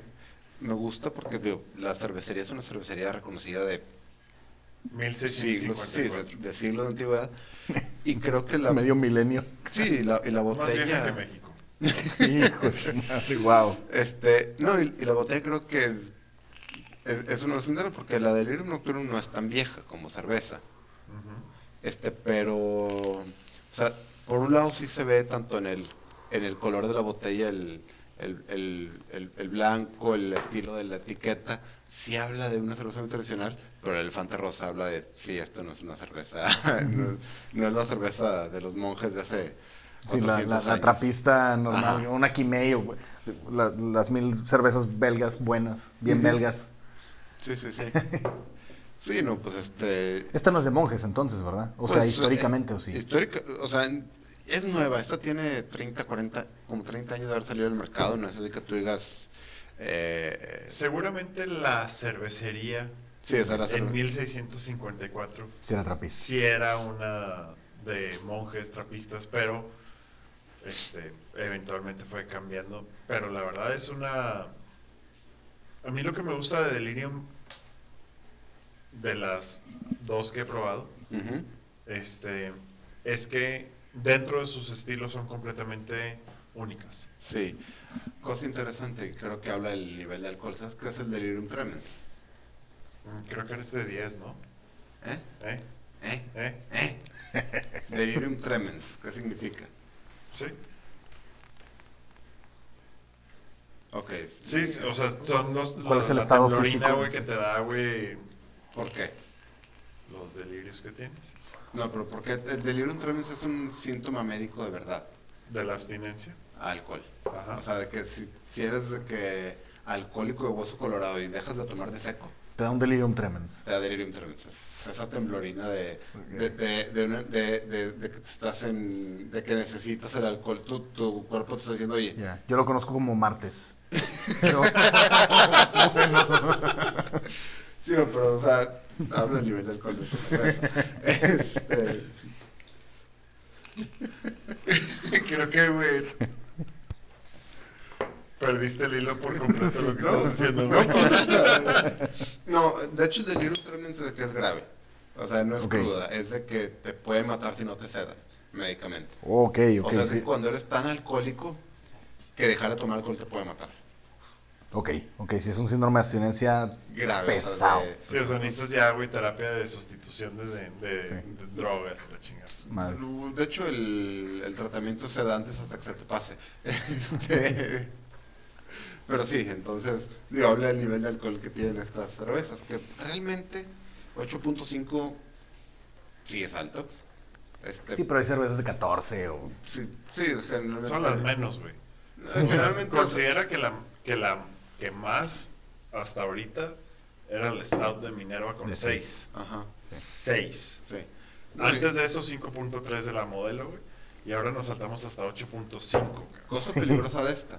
Ajá. No es pesada, como lo mencionaste ahorita, que la Sí. tendencia es más retadora. No es una cerveza pesada. ¿No? No, para la cantidad de alcohol que tiene, no. No, y muchas veces la- las que tienen arriba de 10, 11, hasta te saben medio sintéticas. Como, Es- como si hicieran trampa para ponerle esa cantidad de alcohol. Sí, ya empiezan a entrar los barley wines, que es este más complicado. Y más arriba de 12 es difícil lograrlo. De hecho, lo que tú mencionas es. O sea, una cerveza pura es difícil. La levadura de cerveza tiende a morirse por ahí del 12% de alcohol, por, literalmente se ahoga en su propio alcohol. Sí. Eh, por eso los de Samislaus que tienen, tuvieron que hacer todo ese proceso de, de, de- de entrenar o de, o de ir cultivando la levadura correcta para llegar al 14 y no lo logran año con año. Entonces 8.59 ya estamos en el límite superior de, que- de lo que es una cerveza cerveza Sí. antes de pasar a, a la siguiente categoría y más arriba de 12 no mucho, pero dentro de lo que es eso, 9 es una cosa no tan no tan imposible y si te topas un par de cervezas que lo hacen. Sí, o sea, en, en, en términos de producción sí es, Ajá. sí es lograble, Sí. pero cuando consideras que una botella de vino promedio tiene entre 13. entre 13 y 14%. Este, un saque tiene 11 a 15%. Pues sí, ya te estás metiendo en otro territorio, ¿no? Sí. Este, Sí, es tomarte tres cervezas en una. sí, Sí. sí. Con una gran ventaja. Que así como, como estás condensando el alcohol en una sola cerveza, también estás condensando el sabor de esas tres cervezas en una sola cerveza. Sí. Entonces es una experiencia mucho más redonda, mucho más completa. Con, por ejemplo, esta tiene un sabor mucho más profundo. Sí. Este, está también ese malteado, tostado, eh, interesante, no tanto, no tan notorio como en la modelo. Eh, aquí hay otras mm, notas frutales, este, que, que le dan un, más allá del sabor, una complejidad a la cerveza que dices, ok, esto es algo para disfrutarse. Sí.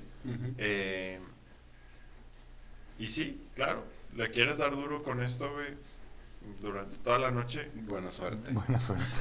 dale, dale con calma. Este, y tampoco es tan fácil, porque aunque sí, la Nocturnum a mí me parece más bebible que la, que la Tremens, no es como que sea igual de bebible que la, mo- que la modelo, Ujú. incluso Que la Stout. in- le compite en bebibilidad al Stout. En De hecho, yo. No por, no por su amargura, no, sino porque los, los sabores son tan dominantes. Sí, es profundo. Sí. Es profundo. Tienes Que- varias capas de sabores Sí, Que de y hecho, olores. esto se me hace más bebible que el Stout. Incluso. ¿No te resulta o te Me resulta? resulta, me resulta más bebible que el Stout. Sí. O sea, se, se me haría más fácil acabarme una de esas que, que la Minerva Stout. Ok. O sea, digámoslo en el mismo periodo de tiempo. Sí. O sea, con todo que tiene más nivel de alcohol, que es algo que, que hemos Sí. tocado bastante seguido, que el nivel de alcohol no es necesariamente un buen indicador de la bebibilidad de la cerveza. Ujú. Sí, engañosos. Puede ser muy engañoso, exactamente. Ya cuando llegas a niveles muy altos, pues sí, no hay, no hay otra, pero sí. O sea, sí es más, pues sí, sí, o sea, para un 8.5 es bastante ligera. ¿Y aquí en México dónde, Sí. dónde consigues una, una Nocturnum? Una Delirium Nocturnum. En HB. De HB. Digo, mm, uno nocturno o algo del estilo, básicamente en cualquier eh, tienda de cerveza especializada. Ah, ok. Eh, demos las gracias ahorita que, mm, sí, las, que, el- que la explosión de la cerveza importada y artesanal nos ha permitido que la puedas encontrar en, Sí, en en cualquier HB, todos los beer boxes y- Soriana, y esas sí, cosas. beer boxes, este, sin problema. Ya la, el Delirium en particular, pues bueno, quién sabe, pero de este estilo de cerveza no es- ya no es tan difícil de conseguir como, como Lorantes, no sé si te acuerdas cuando empezamos en este recorrido de, de buscar cervezas diferentes a las que había en Loxo, era complicado encontrar eh, el Sí, terminábamos yendo de que a Liverpool y la chingada. güey. Wow. No, de- yo, yo sigo mi O sea, antes de que hubiera, antes de que hubiera las tiendas especializadas, No, deja tú tienes que tienes antes de que, de que HB y Soriana tuvieran Sí. una buena variedad. Yo agradezco mucho, ¿te acuerdas eh, cuando trabajabas en Costco? ah, sí. Que Costco hace, que fue 20 años, Empezó a importar. de repente traía aquí un, de aquí un pallet de, de cervezas raras. Y Mezcladas. O, O, de las mismas, Ok. porque Costco siempre trae de lo mismo, Sí. pero nunca las mismas. Ándale, ok. Tiros que se agarraban. Sí, o sea, traía una cerveza este, y, y era cuestión de, y era, no era raro toparte con una cerveza, disfrutarla mucho y valiste porque no la vas a volver a encontrar. Lo vas a extrañar para O siempre. nosotros seguimos hablando de la, de la maldita, las tres pistolas y la fin del mundo. Este, así se llamaban las cervezas. Sí, bueno. Y tenían, creo que 9, 10 y 11. O sea, era una cosa de que por algo se llamaba la fin del mundo y con buen motivo era el. sí.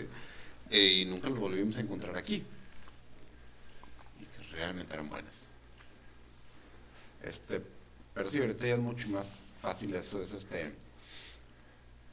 Y ahorita, pues, básicamente, en- al menos aquí en Monterrey, en cualquier lugar, en cualquier lugar que venda cerveza fuera de que un Oxxo, puedes encontrar, si no la Delirium Nocturum, algo similar. Ok. Interesante. Pero sí, consigue aquí en Leche y. De sus cervezas belgas, ¿la Delirium es la favorita? Hmm. Buena pregunta. No lo sé. En mi caso particular, me encanta, pero, pero yo no puedo encontrar al día de hoy Sí. una cerveza mejor que la Kimei en todas sus variedades. Tristemente yo no he probado la Kimei. Creo que yo tampoco. Se, se- se van a, se van a morir. Se van a morir, se van a dar un festín. La, la- Cuando la probemos o por no probarla. No el, el- el día que la prueben, la, la vida cambia porque, porque nunca vas a volver a ver las cervezas iguales. Todas las demás están en una categoría más abajo. Y Es, una locura. Son muy buenos haciendo cervezas esos, esos pregunta monjes. importante. ¿Cómo la conociste esa? En, en Bélgica, Ok. sí, sí, buscando así Sí, sí, una y otra. Y, y luego ya la encontré en México. Ha- Hace dos, tres años la vi y me, me compré dos botellas. Es, es, una, es una locura y sigue siendo mi cerveza favorita al día de hoy.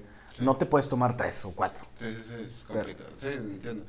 No, es que lo pregunto porque hay un tema que, hemos, que, ha- que ha sido como que recurrente, que es que el, el valor de una cerveza a veces no necesariamente está exclusivamente ligado a su sabor. Este, La experiencia. hay- a la experiencia, a la, a la cultura de... O A la historia que has a la tenido. historia que has tenido con ella. Personalmente, Este, tú, subjetivo. Personalmente, sí. Sí. Este, hay una. No me acuerdo dónde la vi esa, esa frase, pero creo que engloba perfectamente el mundo de la cerveza. Y es, eh, con todo respeto a tu mamá, que no la conozco, pero tu mamá no cocina bien. La de, tu definición de Parece, buena que, sí- no, parece no, que sí la conoces. Perdón, pero no, no, no, no, eh, pero lo que voy, o sea, Chingado, Mario, respeta a nuestros invitados. No mames, nadie va a querer venir, güey. No, no, no, perdón, mamá, o sea, pero sufrí toda mi infancia. No, o sea, para mucha gente no es que su mamá cocine bien, es que su definición de buena cocina es como cocinaba su mamá Ajá. o su abuelita en cualquier caso. Sí. O sea, eh, o el arroz de tu abuelito, de tu tía. Hay alguien que tú dices, el mejor arroz, o sea, el mejor arrocito lo hacía la tía Ido, lo hacía la Sí. abuela, este.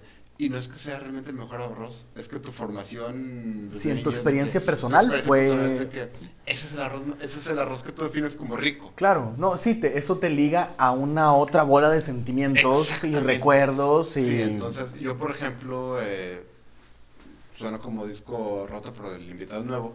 Mi cerveza favorita en el mundo mundial es la Indio. Ok. Y eso es. eh, yo perdí a mi papá joven Ajá. y lo perdí justo después de la época en la que empiezas a tomar cerveza abiertamente con tu familia. Sí, a los 14. A los, eh, pues a los 18, pero o sea, cuando dices, no, o sea, cuando dices de que ya estoy, que tuve un par de años de, precisamente, o sea, a los 15, 16 que empiezas a tomar con tu familia, mi papá tomaba indio constantemente, entonces, para mí una indio no solamente es que es una buena cerveza comercial, Que sí es, sí. este es que me trae un recuerdo de hace 20 años de mi iniciación a, a tomar alcohol, de sentarme a tomar una cerveza con mi papá, platicar con él, etcétera. La india me, me trae todos esos sentimientos. Sí, trae, una, trae un bagaje. Tra- Trae, trae una carga emocional, trae una carga histórica que no puede un- el mejor monje del mundo que haya hacer cerveza no puede replicar. No puede replicar el sentimiento de yo estar sentado con mi papá platicando con una cervecita. Pues no puede, porque eso es algo que no, no se puede destilar en... Es profundísimo lo que dices y me acabas de hacer cambiar la opinión. Entonces, Eh, o sea, a lo mejor la Alchemy no es la mejor del mundo, pero como el intercambio me divirtió mucho. Exacto. eh, este, y esa la conocía ya, pues pu- puede ser, puede, puede ser. Sí, si te vas de ahí, eh, yo por ejemplo, si te vas a la segunda, la Schumacher Alt, es una cerveza muy particular, muy difícil de conseguir porque Alemana. punto- alemana y un punto de venta en todo el mundo. Este, Ah, cabrón, neta. es que es una, es, imagínate un Es una Madre. casa. No, es un Sierra Madre, imagínate Ok. un Sierra Madre que tiene 600 años de estar en la misma ubicación y no haber, no haber sucursales. qué maravilla, qué maravilla. Y ese lugar estaba a tres cuadras del hotel en el que generalmente me quedo este, cuando voy a Düsseldorf, que es de donde es eh, Sí. por trabajo. Eh, y es una buena cerveza, no voy a decir que no, digo, si tiene 600 años y está codificado en la ley alemana que no le mueven a la receta. este, en la pues, ley. Larga historia. Este, Guau. Pero sí, este, entonces de que eh, para mí pues me trae, me trae todo ese, Sí. es- esa carga. Eh, mm, regresando, eso lo hablamos en el piloto, hay una ley de pureza de cerveza muy estricta en Alemania, que tiene sus pros y sus contras, este, pero en general Pues tienen muy buenas cervezas, algo ha de Sí, funcionar. Sí, sí, Bueno, sí. Pero también les impide un poquito experimentar demasiado. Este, mm, digamos que es la diferencia entre tequila y mezcal. Eh, un poquito que el, el mejor mezcal podrá ser mejor, mejor, pero el peor mezcal es mucho el peor tequila. Este, bueno, en esa ley hay una cláusula específica que el- la cerveza Alt Beer de Düsseldorf está protegida y no, no entra en la ley patrimonio cultural. Patrimonio cultural. Entonces, este, para mí también tiene una carga importante emocional, histórica, etcétera, que no le va a ganar ninguna otra cerveza. Sí, que de hecho, si, si, lo, si lo vemos bien, eh, la cerveza es una bebida que, que no tiene competencia. Ah, digo, Cabrón. eh, a lo mejor el, el vino pero- o algo, pero tú no puedes asociar el tipo de sentimientos, memorias, eh, recuerdos eh, al té. O al, al mejor té del mundo, o, o al mejor refresco, o al café. sí, sí, el- la, la cerveza eh, tiene algo especial. Sí. Y bendito el día que los egipcios la inventaron, porque cómo, cómo nos arregló la vida, ¿no? No, de hecho existe la teoría que la cerveza es el fundamento de la civilización. Y de hecho la primera religión re- re- eh, grabada Ajá. tiene que ver con el con bueno, no es cerveza como lo conocemos ahorita, pero equivalente a cerveza. No sé, digo, la por- primera oración Ajá. que hay es una receta para hacer cerveza. digo no, no dudo que sea un potenciador, así como que eh, el iniciador de la civilización, yo creo que sí ha de haber sido más bien como el trigo o algo así. O sea, ti- ti- tienes que, tienes que primero comer antes de poderte dedicar a los placeres de la vida.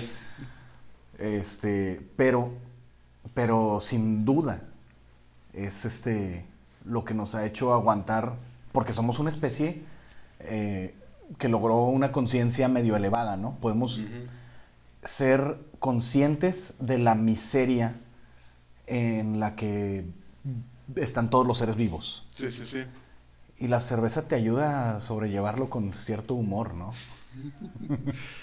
El alcohol en general. Bueno, sí. Y Como dijo el sabio filósofo Homero Simpson, el alcohol, la causa y solución de todos nuestros problemas. de todos los problemas de la vida. Y la ventaja de la cerveza sobre otras, sobre otras sustancias que generan alcohol es que es bastante estable. ¿Cómo? Eh, es muy predecible el proceso. Una vez que tienes bien identificado como, como las reacciones químicas. Ok. Sí. Eh, el hecho de que sean granos permite que los puedas tener por separado, larga vida en, en- Sí. en los silos. No en- son uvas que se te van a pudrir en cuatro días. Exactamente. Entonces,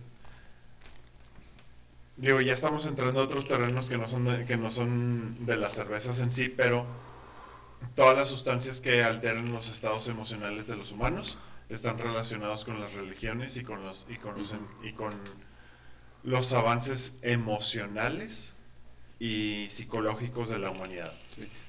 Cualquier tipo de droga, cualquier, o sea, de droga psicoactiva, de cualquier droga alucinógena, de cualquier droga este, eh, que tenga un efecto eh, efusivo o cualquier droga que tenga un efecto este, Depresivo, relajante. de- relajante como el alcohol.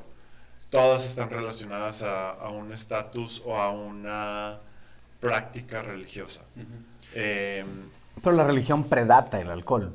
Sí, claro. Por, por este, mucho. Por, o sea, bueno, Claro, más bien la religión no, pero la- las creencias eh, Sí, sí, sí. sobrenaturales. No, pero, pero por ejemplo, el peyote. Ajá. El peyote Es es, un ritual. una sustancia que, o sea, en, en las prácticas indígenas, que te permite llegar a alcanzar ese estatus en donde, en donde encuentras a tu animal interior. Sí. No, pero. eh, Entonces el alcohol, perdón, el alcohol es una es una sustancia que al mismo tiempo te permite tener pensamientos que no tendrías de manera eh, en, en un estado que hoy le diríamos consciente. Este, puedes tener asociaciones que no tendrías en un estado consciente. Entonces, cualquier brebaje, cualquier bebida, cualquier preparación que termine en una en un mayor o menor porcentaje de alcohol eh, va a ayudar a eso y va a estar relacionado con eso. Lo único que hemos hecho, al igual que con el que con el vino, con incluso con las drogas este, legales o ilegales, es que hemos encontrado la manera de dosificarla para que sea para que sea consumible de manera aceptada eh, sin neces- eh, de manera masificada, más que aceptada, de manera masificada, sin necesidad de tener que relacionarla a un evento específico de, de una práctica espiritual.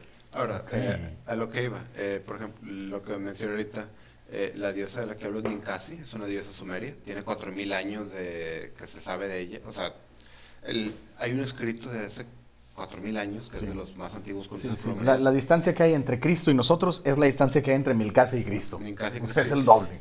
Y el rezo Ninkasi es una receta para hacer cerveza. Qué maravilla. E- Esa es mi diosa. Ignorante, vamos, eh, aquí lo tengo, este, vo- voy a ignorar todas las, todo lo que no es este, lo importante de la receta porque, o sea, habla de que nacido del río quién sabe qué y que Sí. tu papá es esto y lo otro, eh, nacida del agua fluyente eh, y que hiciste, que tú fundaste el pueblo y todo, ig- ignorando todo eso, ¿verdad? Tú eres quien maneja la masa, eh, masa entendiéndose como una mezcla de agua y un grano El grano molido, sí. un grano molido, ¿verdad? Tú eres quien maneja la masa, tú eres quien, quien la mezcla con vapor y aromáticos dulces, tú eres quien la, man- tú eres quien la mezcla con, con miel, tú eres quien, la, quien hornea esa masa en un gran horno y saca los granos, tú eres este quien eh, hidrata la malta en el piso. Nos dijeron cómo hacer cerveza Sí, o sea, sumeria. tú, tú eres quien, quien guarda la malta en una jarra. Este, tú eres quien mantiene el agua en una jarra cuando las olas suben, las olas bajan. Tú eres quien mezcla esa harina, quien, quien separa esa harina cocida en el, en el piso. Tú eres quien la... Dime quien- por favor que alguien lo ha replicado, que ha seguido esa claro receta. Sí. Sí, claro que sí. O sea, Sí, de, hecho quiero, aquí puedes leer, o sea, la, la receta, tú hablas quien la filtra, tú, tú hablas, eh, eh, tu voz es ese hermoso sonido del filtrado, este, tú, tú eres quien sirve esa cerveza, cerveza. Ok, se lo tradujeron como cerveza. ce- ce- esa cerveza filtrada a nuestros vasos. Eh, sí, o sea, de- con las aguas del Tigris y el Éufrates, o sea, el himno en Incasias, literalmente la primera oración re- eh, que, de la que tenemos registro histórico, es una receta para hacer cerveza. Te voy a decir algo. Digo, me, me gusta más que el cerveza. Padre Nuestro. Y al final, y al- y al final sales, con un buen, eh, sales con un buen trago. Sí. De un poquito más ganancia que, que con el Ave María o cosas O sea, de esas. y- y no Pero ni bueno. casi, búscalo. O sea, obviamente no es una receta que échale 100 gramos de malta y Sí, sí, eso, sí, pero, claro. pero describe el proceso de hacer algo que reconoceríamos como cerveza. Sí. Digo, tiene aromáticos, tiene Miel. miel. y, digo, tal vez una coca dorada. Este, pe- Pero al final de cuentas siempre los, los, pero hay grano. los alimentos altos en, en alto contenido de azúcar eran buscados para generar esa eso que ahora sabemos que es alcohol. Pero es, un, es, es, un, es una bebida hecha a base de grano, malta cocida, y ferm- eh, cocida, fermentada y filtrada. Es cerveza. Los humanos siempre hemos sido muy eh, aficionados de fermentar cosas. No sé por qué. En teoría, suena como la peor práctica del mundo. ¿Sabes qué voy a hacer? Voy a echar a perder eso. Lo voy a descomponer. Y luego me lo echo. Y luego me lo voy a comer, güey. Me tardé quién sabe cuántos miles de años en descubrir el fuego para matar bacterias, para hacer que la carne sea y, Digerible, y sí. los vegetales y las este, Raíces las sean mucho más digeribles, pero no el alcohol. Con ese cabrón no te metas. Con los granos no te metas. Esos me gustan bien fermentaditos. Bien podridos. Desde el kombucha, güey. Desde el kimchi. Este. Obviamente el vino, obviamente la cerveza, obviamente los granos. Que, que en una de esas es muy fácil porque para que para fermentar algo eh, no hay que hacer nada. O sea, No, pues, No, hay que hacer mucho. sí, Claro. Porque en un exceso de fermentación hay toxicidad. bueno, sí. Sí. Ok. No, Entonces ahora siempre tienes que estar monitoreando, hay siempre tienes que ok. estar Sí, es un proceso tienes casi científico, Sí. medido. sí, no, cierto, eh, sí es pero, cierto. pero empezó por accidentes. De hecho, de hecho ahora encuentras lémures y, y simios que prefieren frutas fermentadas. Ya aprendieron a reconocer el olor de una fruta. Para ponerse pedos. No, lo que gustan es, es- exactamente. No, por eso, pero buscan, eh, o sea, ya aprendieron a reconocer fruta fermentada, pero no podría, podría, te va a dar chorro infinito. Este. Sí, en su punto, las buscan en, su en punto. punto, O, exactamente. o la planta correcta. O, o el hongo correcto. Exactamente. También pasa.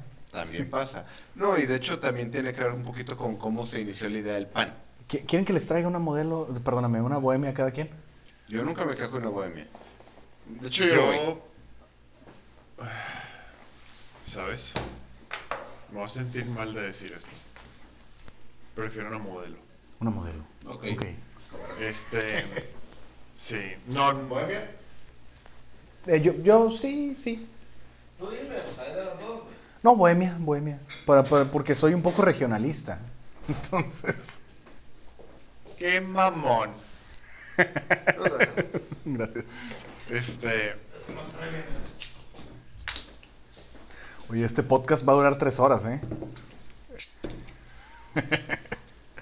Está bien. en algún momento tenía que ver uno, güey, de Sí. tres horas. Yo no me quejo. ¿No? Y, y lo- lo- los radioescuchas, este, tampoco. Esperemos. Nuestros cuatro radioescuchas estarán bien. Este. ¿Tienen ustedes un promedio de este, audiencia? Ese señor se, sabe las estadísticas, es muy variable. Digamos, eh, ya es un programa que si bien es de nicho, Es bastante este, deprimente de todas formas, no. sí, es, es de nicho, pero eh, ya ha sobrevivido, ¿no? No es, digamos, un proyecto de dos compas que lo hicieron dos veces. Este es su programa 22, su, su grabación 22, me La comentaron. grabación 21. 21. 21 tomando en cuenta. Eh, ¿Preguntaste tomando en cuenta el piloto o el episodio perdido? ¿O Las dos. Ok. Es 21 grabaciones en total. Eh, ¿Han visto ustedes, digamos, eh, estadísticamente cosas interesantes en, eh, a lo largo de estos un año casi y 21 La verdad, no, capítulos? no tanto, eh, pero también la verdad tenemos de que, que dos meses que estamos metiéndole algo a... Sí le estamos metiendo variedad, este, pero también solamente en los últimos Meses hemos de que hecho Dos, tres meses de- hemos- de hemos de metido- algo. eh, publicidad, al- al- en especial en, en Instagram. Sí. Eh, de tomarle, Las fotos de las cervezas que se tomarle prueban. fotos a las cervezas, incluso tener un sitio. Ok. sí, o sea, realmente en enero güey, concretamos un, un URL decente. Este, Y un plan de... Que, que no terminaba en punto X, Y. Sí, exactamente. No, que no tener un punto WordPress. punto- Perdón, eso fue una risa, disculpen. Todos nos dimos cuenta que eso fue una risa. no preocupes. Vamos, vamos a editarlo al final, lo juro. Probablemente no, porque... ok, ching. Eh, somos bastante raw en ese aspecto. Sí. Ok. Es como salga. Lo que sí te puedo decir es si hay una correlación entre, entre Instagram, entre los likes de Instagram que obtenemos mediante las publicidades y la cantidad de escuchas. Ajá. Ujú. Este, pero pues obviamente al ser un podcast lo que no, lo que estamos buscando son más escuchas que likes de Instagram. Pero lamentablemente las plataformas, y esto es muy interesante ya dejando un poco de lado la, la- la- el tema de la cerveza y más lo de la industria de podcast, que como podcasteros amateur que somos, tú no puedes pagar, güey, para aparecer en listas de Instagram, perdón, de, de Spotify Ajá. o de Apple Podcast o de Google Podcast. Eso depende de la interacción de la gente. Depende de la interacción de la gente, depende de cuántos suscriptores tengas, depende de las reseñas de las gentes. Por ejemplo, muy seguido escuchas este que, que los grandes podcasts, o sea, los que tienen ya cientos, si no es que miles, si no es que cientos de miles eh, Sí, de suscriptores, madre, sí. lo que te pidan es, ¿sabes qué? Dame, dame una reseña en, en, en iTunes. Porque eso es lo que los pone en el tope de las listas. Que salgan hasta arriba para los que están buscando cosas. Entonces, a diferencia de, la, de las redes sociales, en donde en las redes sociales tú puedes pagar para aparecer en, la- en los feeds, en las newsfeeds, Sí. en los muros, en lo que sea, Y que ahí sí importa el like. que ahí sí importa el like. En, en las plataformas de podcast, Por cierto, den like ahorita si no han dado. gracias. A todo. A o sea, cerveza contra cerveza, Aguilera, Y la roja. Sí, es- Red Pill, por favor, ¿no? No, no. Píldora roja. Píldora roja. Eh, al menos hasta donde hasta donde hemos buscado y, y hemos- nos hemos metido, no hemos encontrado la manera en, en donde nosotros podamos decir, ¿sabes qué? Quiero patrocinar este, hasta donde pueda mi bolsillo una entrada en, las li- en las listas de preferencia De este, Spotify. de Spotify. O de iTunes o de Google o de lo que sea. Entonces eso hace que el crecimiento sí sea bastante orgánico y lento. Sí. Ya nos, ya nos dijiste tú de otras maneras que sufrimiento al respecto. Este, pero al mismo tiempo hace que la interacción sea muy natural. Eh, por ejemplo, ahorita en lo que ustedes platicaban y todo, yo hice un, un video en vivo en Instagram. Creo Ok. que nos dimos cuenta. Este, Sí, no, no Eh. sabía que era en vivo. Yo pensaba así para acompañar. Ok, qué bueno. lo haces en vivo porque, pues, qué diferencia hace, ¿no? Y, Claro. y, y sirve como un preview al podcast que va a salir. en Un teaser. vez Sí, exactamente. sí es una dinámica muy diferente al de redes sociales. Porque, por ejemplo, aunque tú no lo has hecho, tú podrías meter dinero a publicidad, a, a publicitarte, ya que tus videos, ya que tus este, posts aparezcan en, en, Los muros del en público que los tú muros quieres. de la gente que, que ni siquiera te sigue. Claro. Nosotros, al menos en el término de podcast, no lo podemos hacer. Lo hacemos en redes sociales, específicamente en- nada más lo hemos hecho en Instagram. Instagram. Con la, espe- con la esperanza de que alguien le, le clique al Con la esperanza de que eso genere visitas al perfil, Sí. que genere, y sí las genera, Sí. pero Sí, es una manera indirecta de dos pasos. Sí, sí, exactamente. Entonces, obviamente, cada paso que tú agregues a- a- en la conversión Reduce Reduce gente. tu tasa de conversión. Son filtros. Exactamente. Entonces, este, dependemos, ahora sí que de, si no es al 100%, si es en un alto porcentaje de, por ejemplo, gente como tú, como nuestros seguidores, como nuestros fans de, de Instagram, quienes les, y digo fans nada más porque le dieron seguir a la cuenta, Sí, sí. que tomando en cuenta que es una cuenta, creo que la cuenta como tal empezó en agosto, algo así del año pasado, Sí, medio añillo tiene. y Sí. tiene 260 seguidores, o sea, no es, La verdad, no es, sí. no es nada. Ahora, una cosa que importante que, que hay que comentar de dónde nació este proyecto, Ujú. que es que esto que estamos haciendo, de todas formas lo hacíamos. Pero sin grabarse. Sí, o sea, eh, eh, la idea aquí de, de este señor, porque no puedo tomar ningún tipo de autoridad sobre el sobre la idea original fue, y si le picamos record en el celular mientras decimos nuestras tarugadas,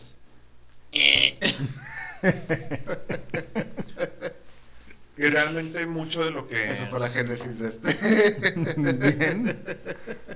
Digo, y aprovechando el viaje no, y, y- y no para hacernos publicidad ni nada, sino pues mucho de lo que, de lo que hemos eh, implementado o de lo que hemos decidido ha sido sobre la marcha. Sí. Este, en el sentido de, bueno, ¿cuál va a ser nuestro formato? Obviamente sí, eso sí lo tuvimos que definir desde un inicio, pero esta modificación en donde, ¿sabes qué? Vamos a tener invi- invitados, vamos a tener episodios que son específicos, mm, temáticos, este... Tiene que dos meses.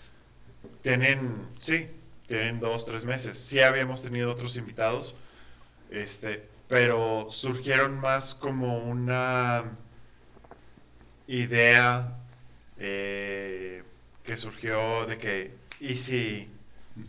En el mismo podcast. sa- Sí, casi, claro, casi. sí, o sea, en, en- en esas pausas que luego tenemos en los podcasts de que, güey,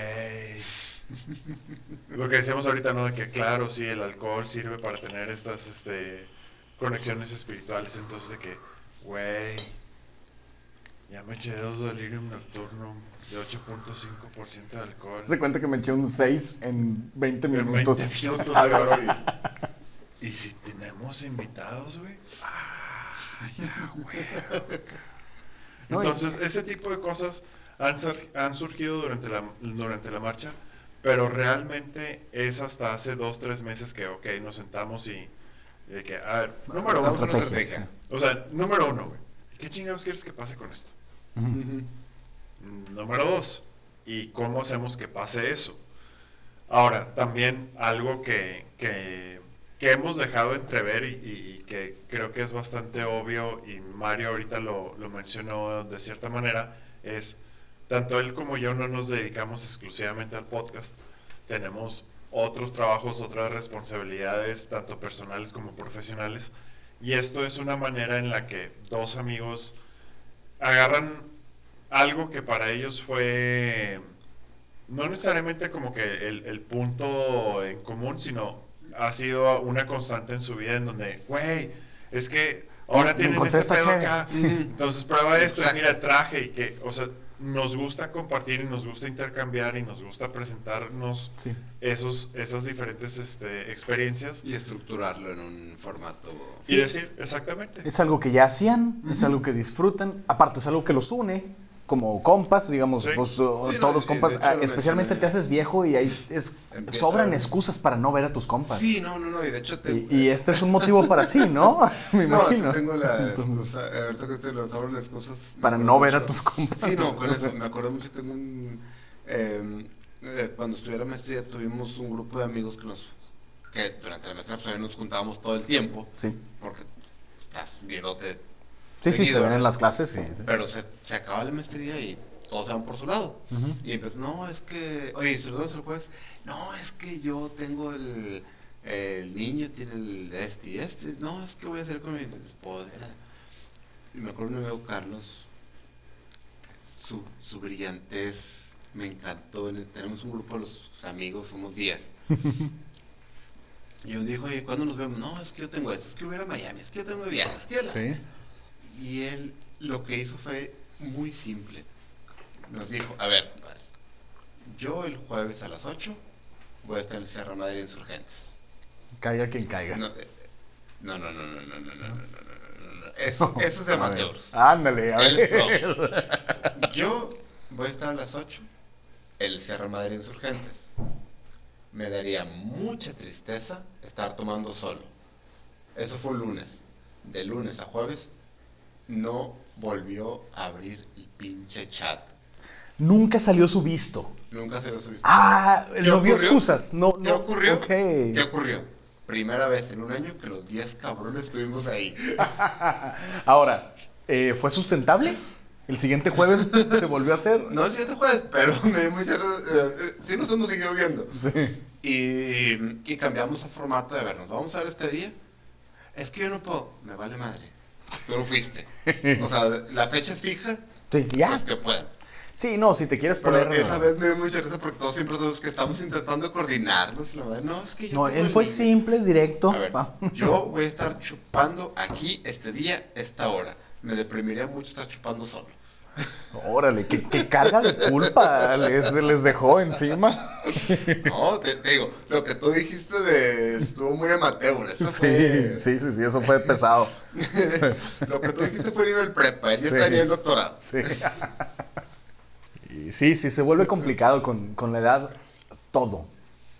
Lo cual, lo cual me entristece, digo, nosotros no, no estamos en una edad de que nos puedan decir jóvenes, chavitos, Pero tampoco, pero tampoco estamos, en una edad de que te ve alguien y te dice, oye, señor, diré, a mí ya me empezaron a a mí ya me y se siente muy feo. Y se siente muy feo. Entonces, Ah, no, de eso quiere decir, que- quiere decir que, que estamos en ese, en ese limbo raro, este, de no sé, entre los 29 y 35, donde pues no sabes qué eres, ¿no? Ay, Porque- güey, ya, me dolió porque yo no estoy en ese limbo, pero... este, bueno, pues, pon 29 y no, 36. pero es, es un momento en el que llegas a la, a, a la barbería, que te corten el pelo. Pásale, pásale, este, ¿cómo le gusta su corte de pelo, señor? Háblame tú. ¿Cuál pelo? Yo, Bueno, no, no- sé no qué es- opinar de eso, güey. Me dicen señor desde los 16 años, güey. Sí, bueno, es lo malo de medir 2 metros 13. No, yo, yo, yo me curé espando un poquito en la carrera cuando si me dejaba la barba, una vez me, eh, estuve en el TEC y está la computadora del profesor y si llegas antes de la, es- de, de la sesión, puedes sentarte a checar tu mail en la computadora. Digo, fue hace 20 años, no había... No, no, no, no era tan común que tuvieras tu propia computadora. Claro, claro. Me acuerdo una vez, estaba, no me acuerdo que fue el primer día de clases, el profesor venía tarde, yo me puse a checar mi correo y me dejó la barba, este, estaba checando mi correo así, nada, y pues se me fue el tiempo, no llega el profesor, y dije, cuando llegue el profesor cierro sesión y me voy y me siento. Y de repente alguien levanta la mano, pues no, le- no lo pelé, porque volteé, no llegó el profesor, no, Che, profesor mamón. no, y de repente me dice, pero profesor, ¿y no va a tomar lista? ¡Ah! Dios mío. No, pero me ha tocado, me han dado golpes feos. De, ahorita que me, me han, me han dado golpes de edad, tengo un hijo, no tengo dos, pero el hijo mayor, este, em- he estado empezando a sacar de que números, cosas como por ejemplo, yo estoy más cerca de los Beatles que él va a estar de Nirvana. Ay, güey, neta. Sí, Ok, eso duele. duele en el alma. Eso duele, eso, eso, eso es agudo. Es, Es- eso ok. duele especialmente porque me acuerdo, tengo una hermana mayor. Y una, mi, mi papá, eh, yo fui el pilón, por mucho. Oh, ¿De los Beatles juntos? To- Sí, o sea, sí, o sea, de los ok, Beatles. wow, ok. Este, eh, o sea, para, para mi hijo, Nirvana va a estar más lejos que para mí los Beatles. Sí, Y eso me pega mucho porque me acuerdo tengo un hermano mayor y yo soy el pilón por mucho. ok. Y me acuerdo que estábamos hablando de los Beatles y mi papá dijo, a mí ya no me tocaron los Beatles, yo era muy grande para eso. Mi papá me tuvo a los 60 años, entonces... Ok. Y, y el golpe de que mi hermana le dijo a mi papá, y creo que en ese momento mi papá la desheredó. Porque la reacción de mi hermana, de mi hermana Cristina, cuando mi papá le dijo, es que los Beatles, yo ya estaba muy grande para la Beatlemanía. La reacción de mi hermano fue, pero papá, yo estoy a los Beatles en la clase de historia. Oh, Dios mío. Ey, qué manera de pegarle a alguien en el alma. No, de, no. de hacerla fañicos. güey. sí, wow. no. Entonces me estoy imaginando cuando me diga algo, algo así de Nirvana, este, ya va mi madre. Wow. Y, y la cosa es que el tiempo se pasa bien rápido. Hace nada estábamos en el 2000. Como dijeron los hombres que el tiempo no es mi amigo. No. ¿Hace cuántas navidades les regalaron el 64 y fue la mejor Navidad del mundo? No. Y te voy a decir hace cuántas, hace 20. O sea, De hecho, o, ¿te o- acuerdas o cuando 30 fuimos a ver o el- 25, ¿no? Cuando, cuando traje la Sammy Claus. fui a. ¿Cómo se llama? La tienda esta que está en Orinoco. En, no en Orinoco. Lúpulo. ¿Es Lúpulo? La que está ahí eh, a una cuadra de Gómez Marín. Lúpulo. Lúpulo. Este, y me acuerdo que estaba viendo y, y estaba el, en el estéreo la canción de I don't wanna rock. DJ, sí, de Robbie Williams. De Robbie Williams. Sí. Ah, chida rola, me acuerdo. Y lo que tenía era un video, era YouTube, Ujú. este YouTube en los speakers. Ujú. Retrospectiva de, retrospectiva de hace 20 años. Esa canción del 2000. A la madre. Bienvenido a mi mundo. A la madre. Sí, o sea, esa canción tiene 20 años. El Wow. golpe emocional de, ok, ¿Sacas que la gente que nació cuando salió esa canción ya vota? sí, Desde hace dos años. algunos ya, te- ya están entregando a sus hijos a la carrera. Pues pasa el Este, tiempo. eh, no, no, no. eh, Implacablemente. no, y me tocó ver un 90s Retro Party. Y fue un poquito doloroso que me puse a pensar, ¿recuerdas That 70s Show? Sí. Ahorita sería de que That 90s Show. O sea, Friends. Basically, yes. O, o Seinfeld. Algo así, sí. Bueno, nosotros, ustedes están invitados a quedarse, pero tenemos dos horas y media grabando. Wow. Menos lo que le vamos a editar va a quedar un poco por ahí de las dos horas. Unas dos horitas. Sí. Este, no sé si quieran dar algún comentario de cierre y ya después continuamos con, con nuestros temas. Ok. Eh, yo empiezo, Glenn, de nuevo dándote las gracias por, por acompañarnos. Espero te lo hayas pasado muy bien. Este, Claro que sí, no, muchas gracias a Y ustedes. bueno, mm, a nosotros como Cerveza contra Cerveza nos pueden seguir en Instagram, en Facebook, en nuestra página de web, cervezavscerveza.com. Este, y así también estamos en, en todas las redes sociales. Glenn, por tu parte. Bueno, pues muchas gracias por la invitación. Este, qué, qué padre que exista este tipo de programas, que la tecnología haya permitido en cuestión de pocos años, digamos 15, que se pudiera democratizar la información de esta forma, al grado que podemos hacer un show de nicho este, en casa entre amigos, con un público que le interesan estos temas. Y yo me siento honrado de que me hayan invitado este, para, para, para un podcast específicamente de una de las cuales es mi pasión de la vida, que es la cerveza. A pesar de que no soy un gran conocedor, soy un gran consumidor. Entonces, este... Eso nos define a nosotros dos también. ¿no? Sí, encantados. o sea, no, y la neta, créeme que te vamos a volver a invitar. No, gracias. Eh, estoy puesto para cuando digan. Para cuando digan. Y bueno, eh, recuerden dar like. Eh, like, mucha gente no tiene idea cuánto importa para los creadores de contenido. Cambia todo. Un like cambia todo. Un Porque like, hace una que. suscripción Sí. es otra cosa por completo. Entonces, si les gusta este programa, eh, desde el principio den like y si pueden, compartan.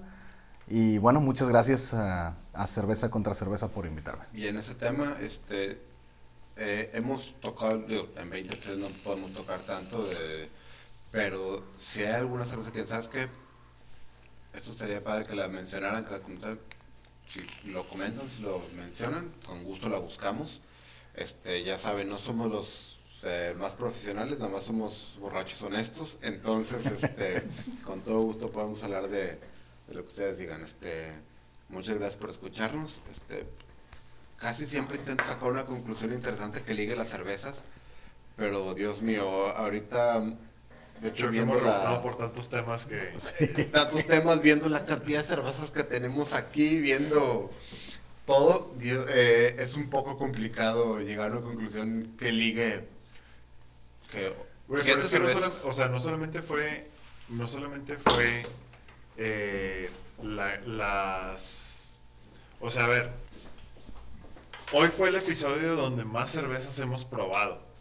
Ah, de veras. O sea, Mira qué bueno. Me, me tocó Por estar en un especial. por Minero. Stout, Delirium Nocturno, Nuestro récord anterior era tres. Cucapá, eh, Honey, no, Cucapá dorada con este Agave. con agave. y la Cucapá eh, Border Ale. Es sin precedentes. De veras, eh, chi- chineras, ahora me siento como la mala influencia. Lo eres, pero la verdad nadie te lo va a Yo lo recriminar. defino todos como la buena influencia realmente. Gracias. Este, bien, eh, este fue el episodio número 20 de Cerveza contra Cerveza. Y encantados de que nos hayan escuchado, ya saben dónde encontrarnos. Y también busquen a Glenn en redes sociales. ¿Cómo te pueden encontrar, Glenn? Glenn V. Zambrano en Facebook, The Glenman en Instagram y Glenn Place en Facebook también. Muy bien, ahí lo tienen. Que tengan un excelente inicio, fin de semana, cuando sea que nos estén escuchando. Ya tienen buenas reseñas de qué estar tomando esta este fin de semana. Hasta luego.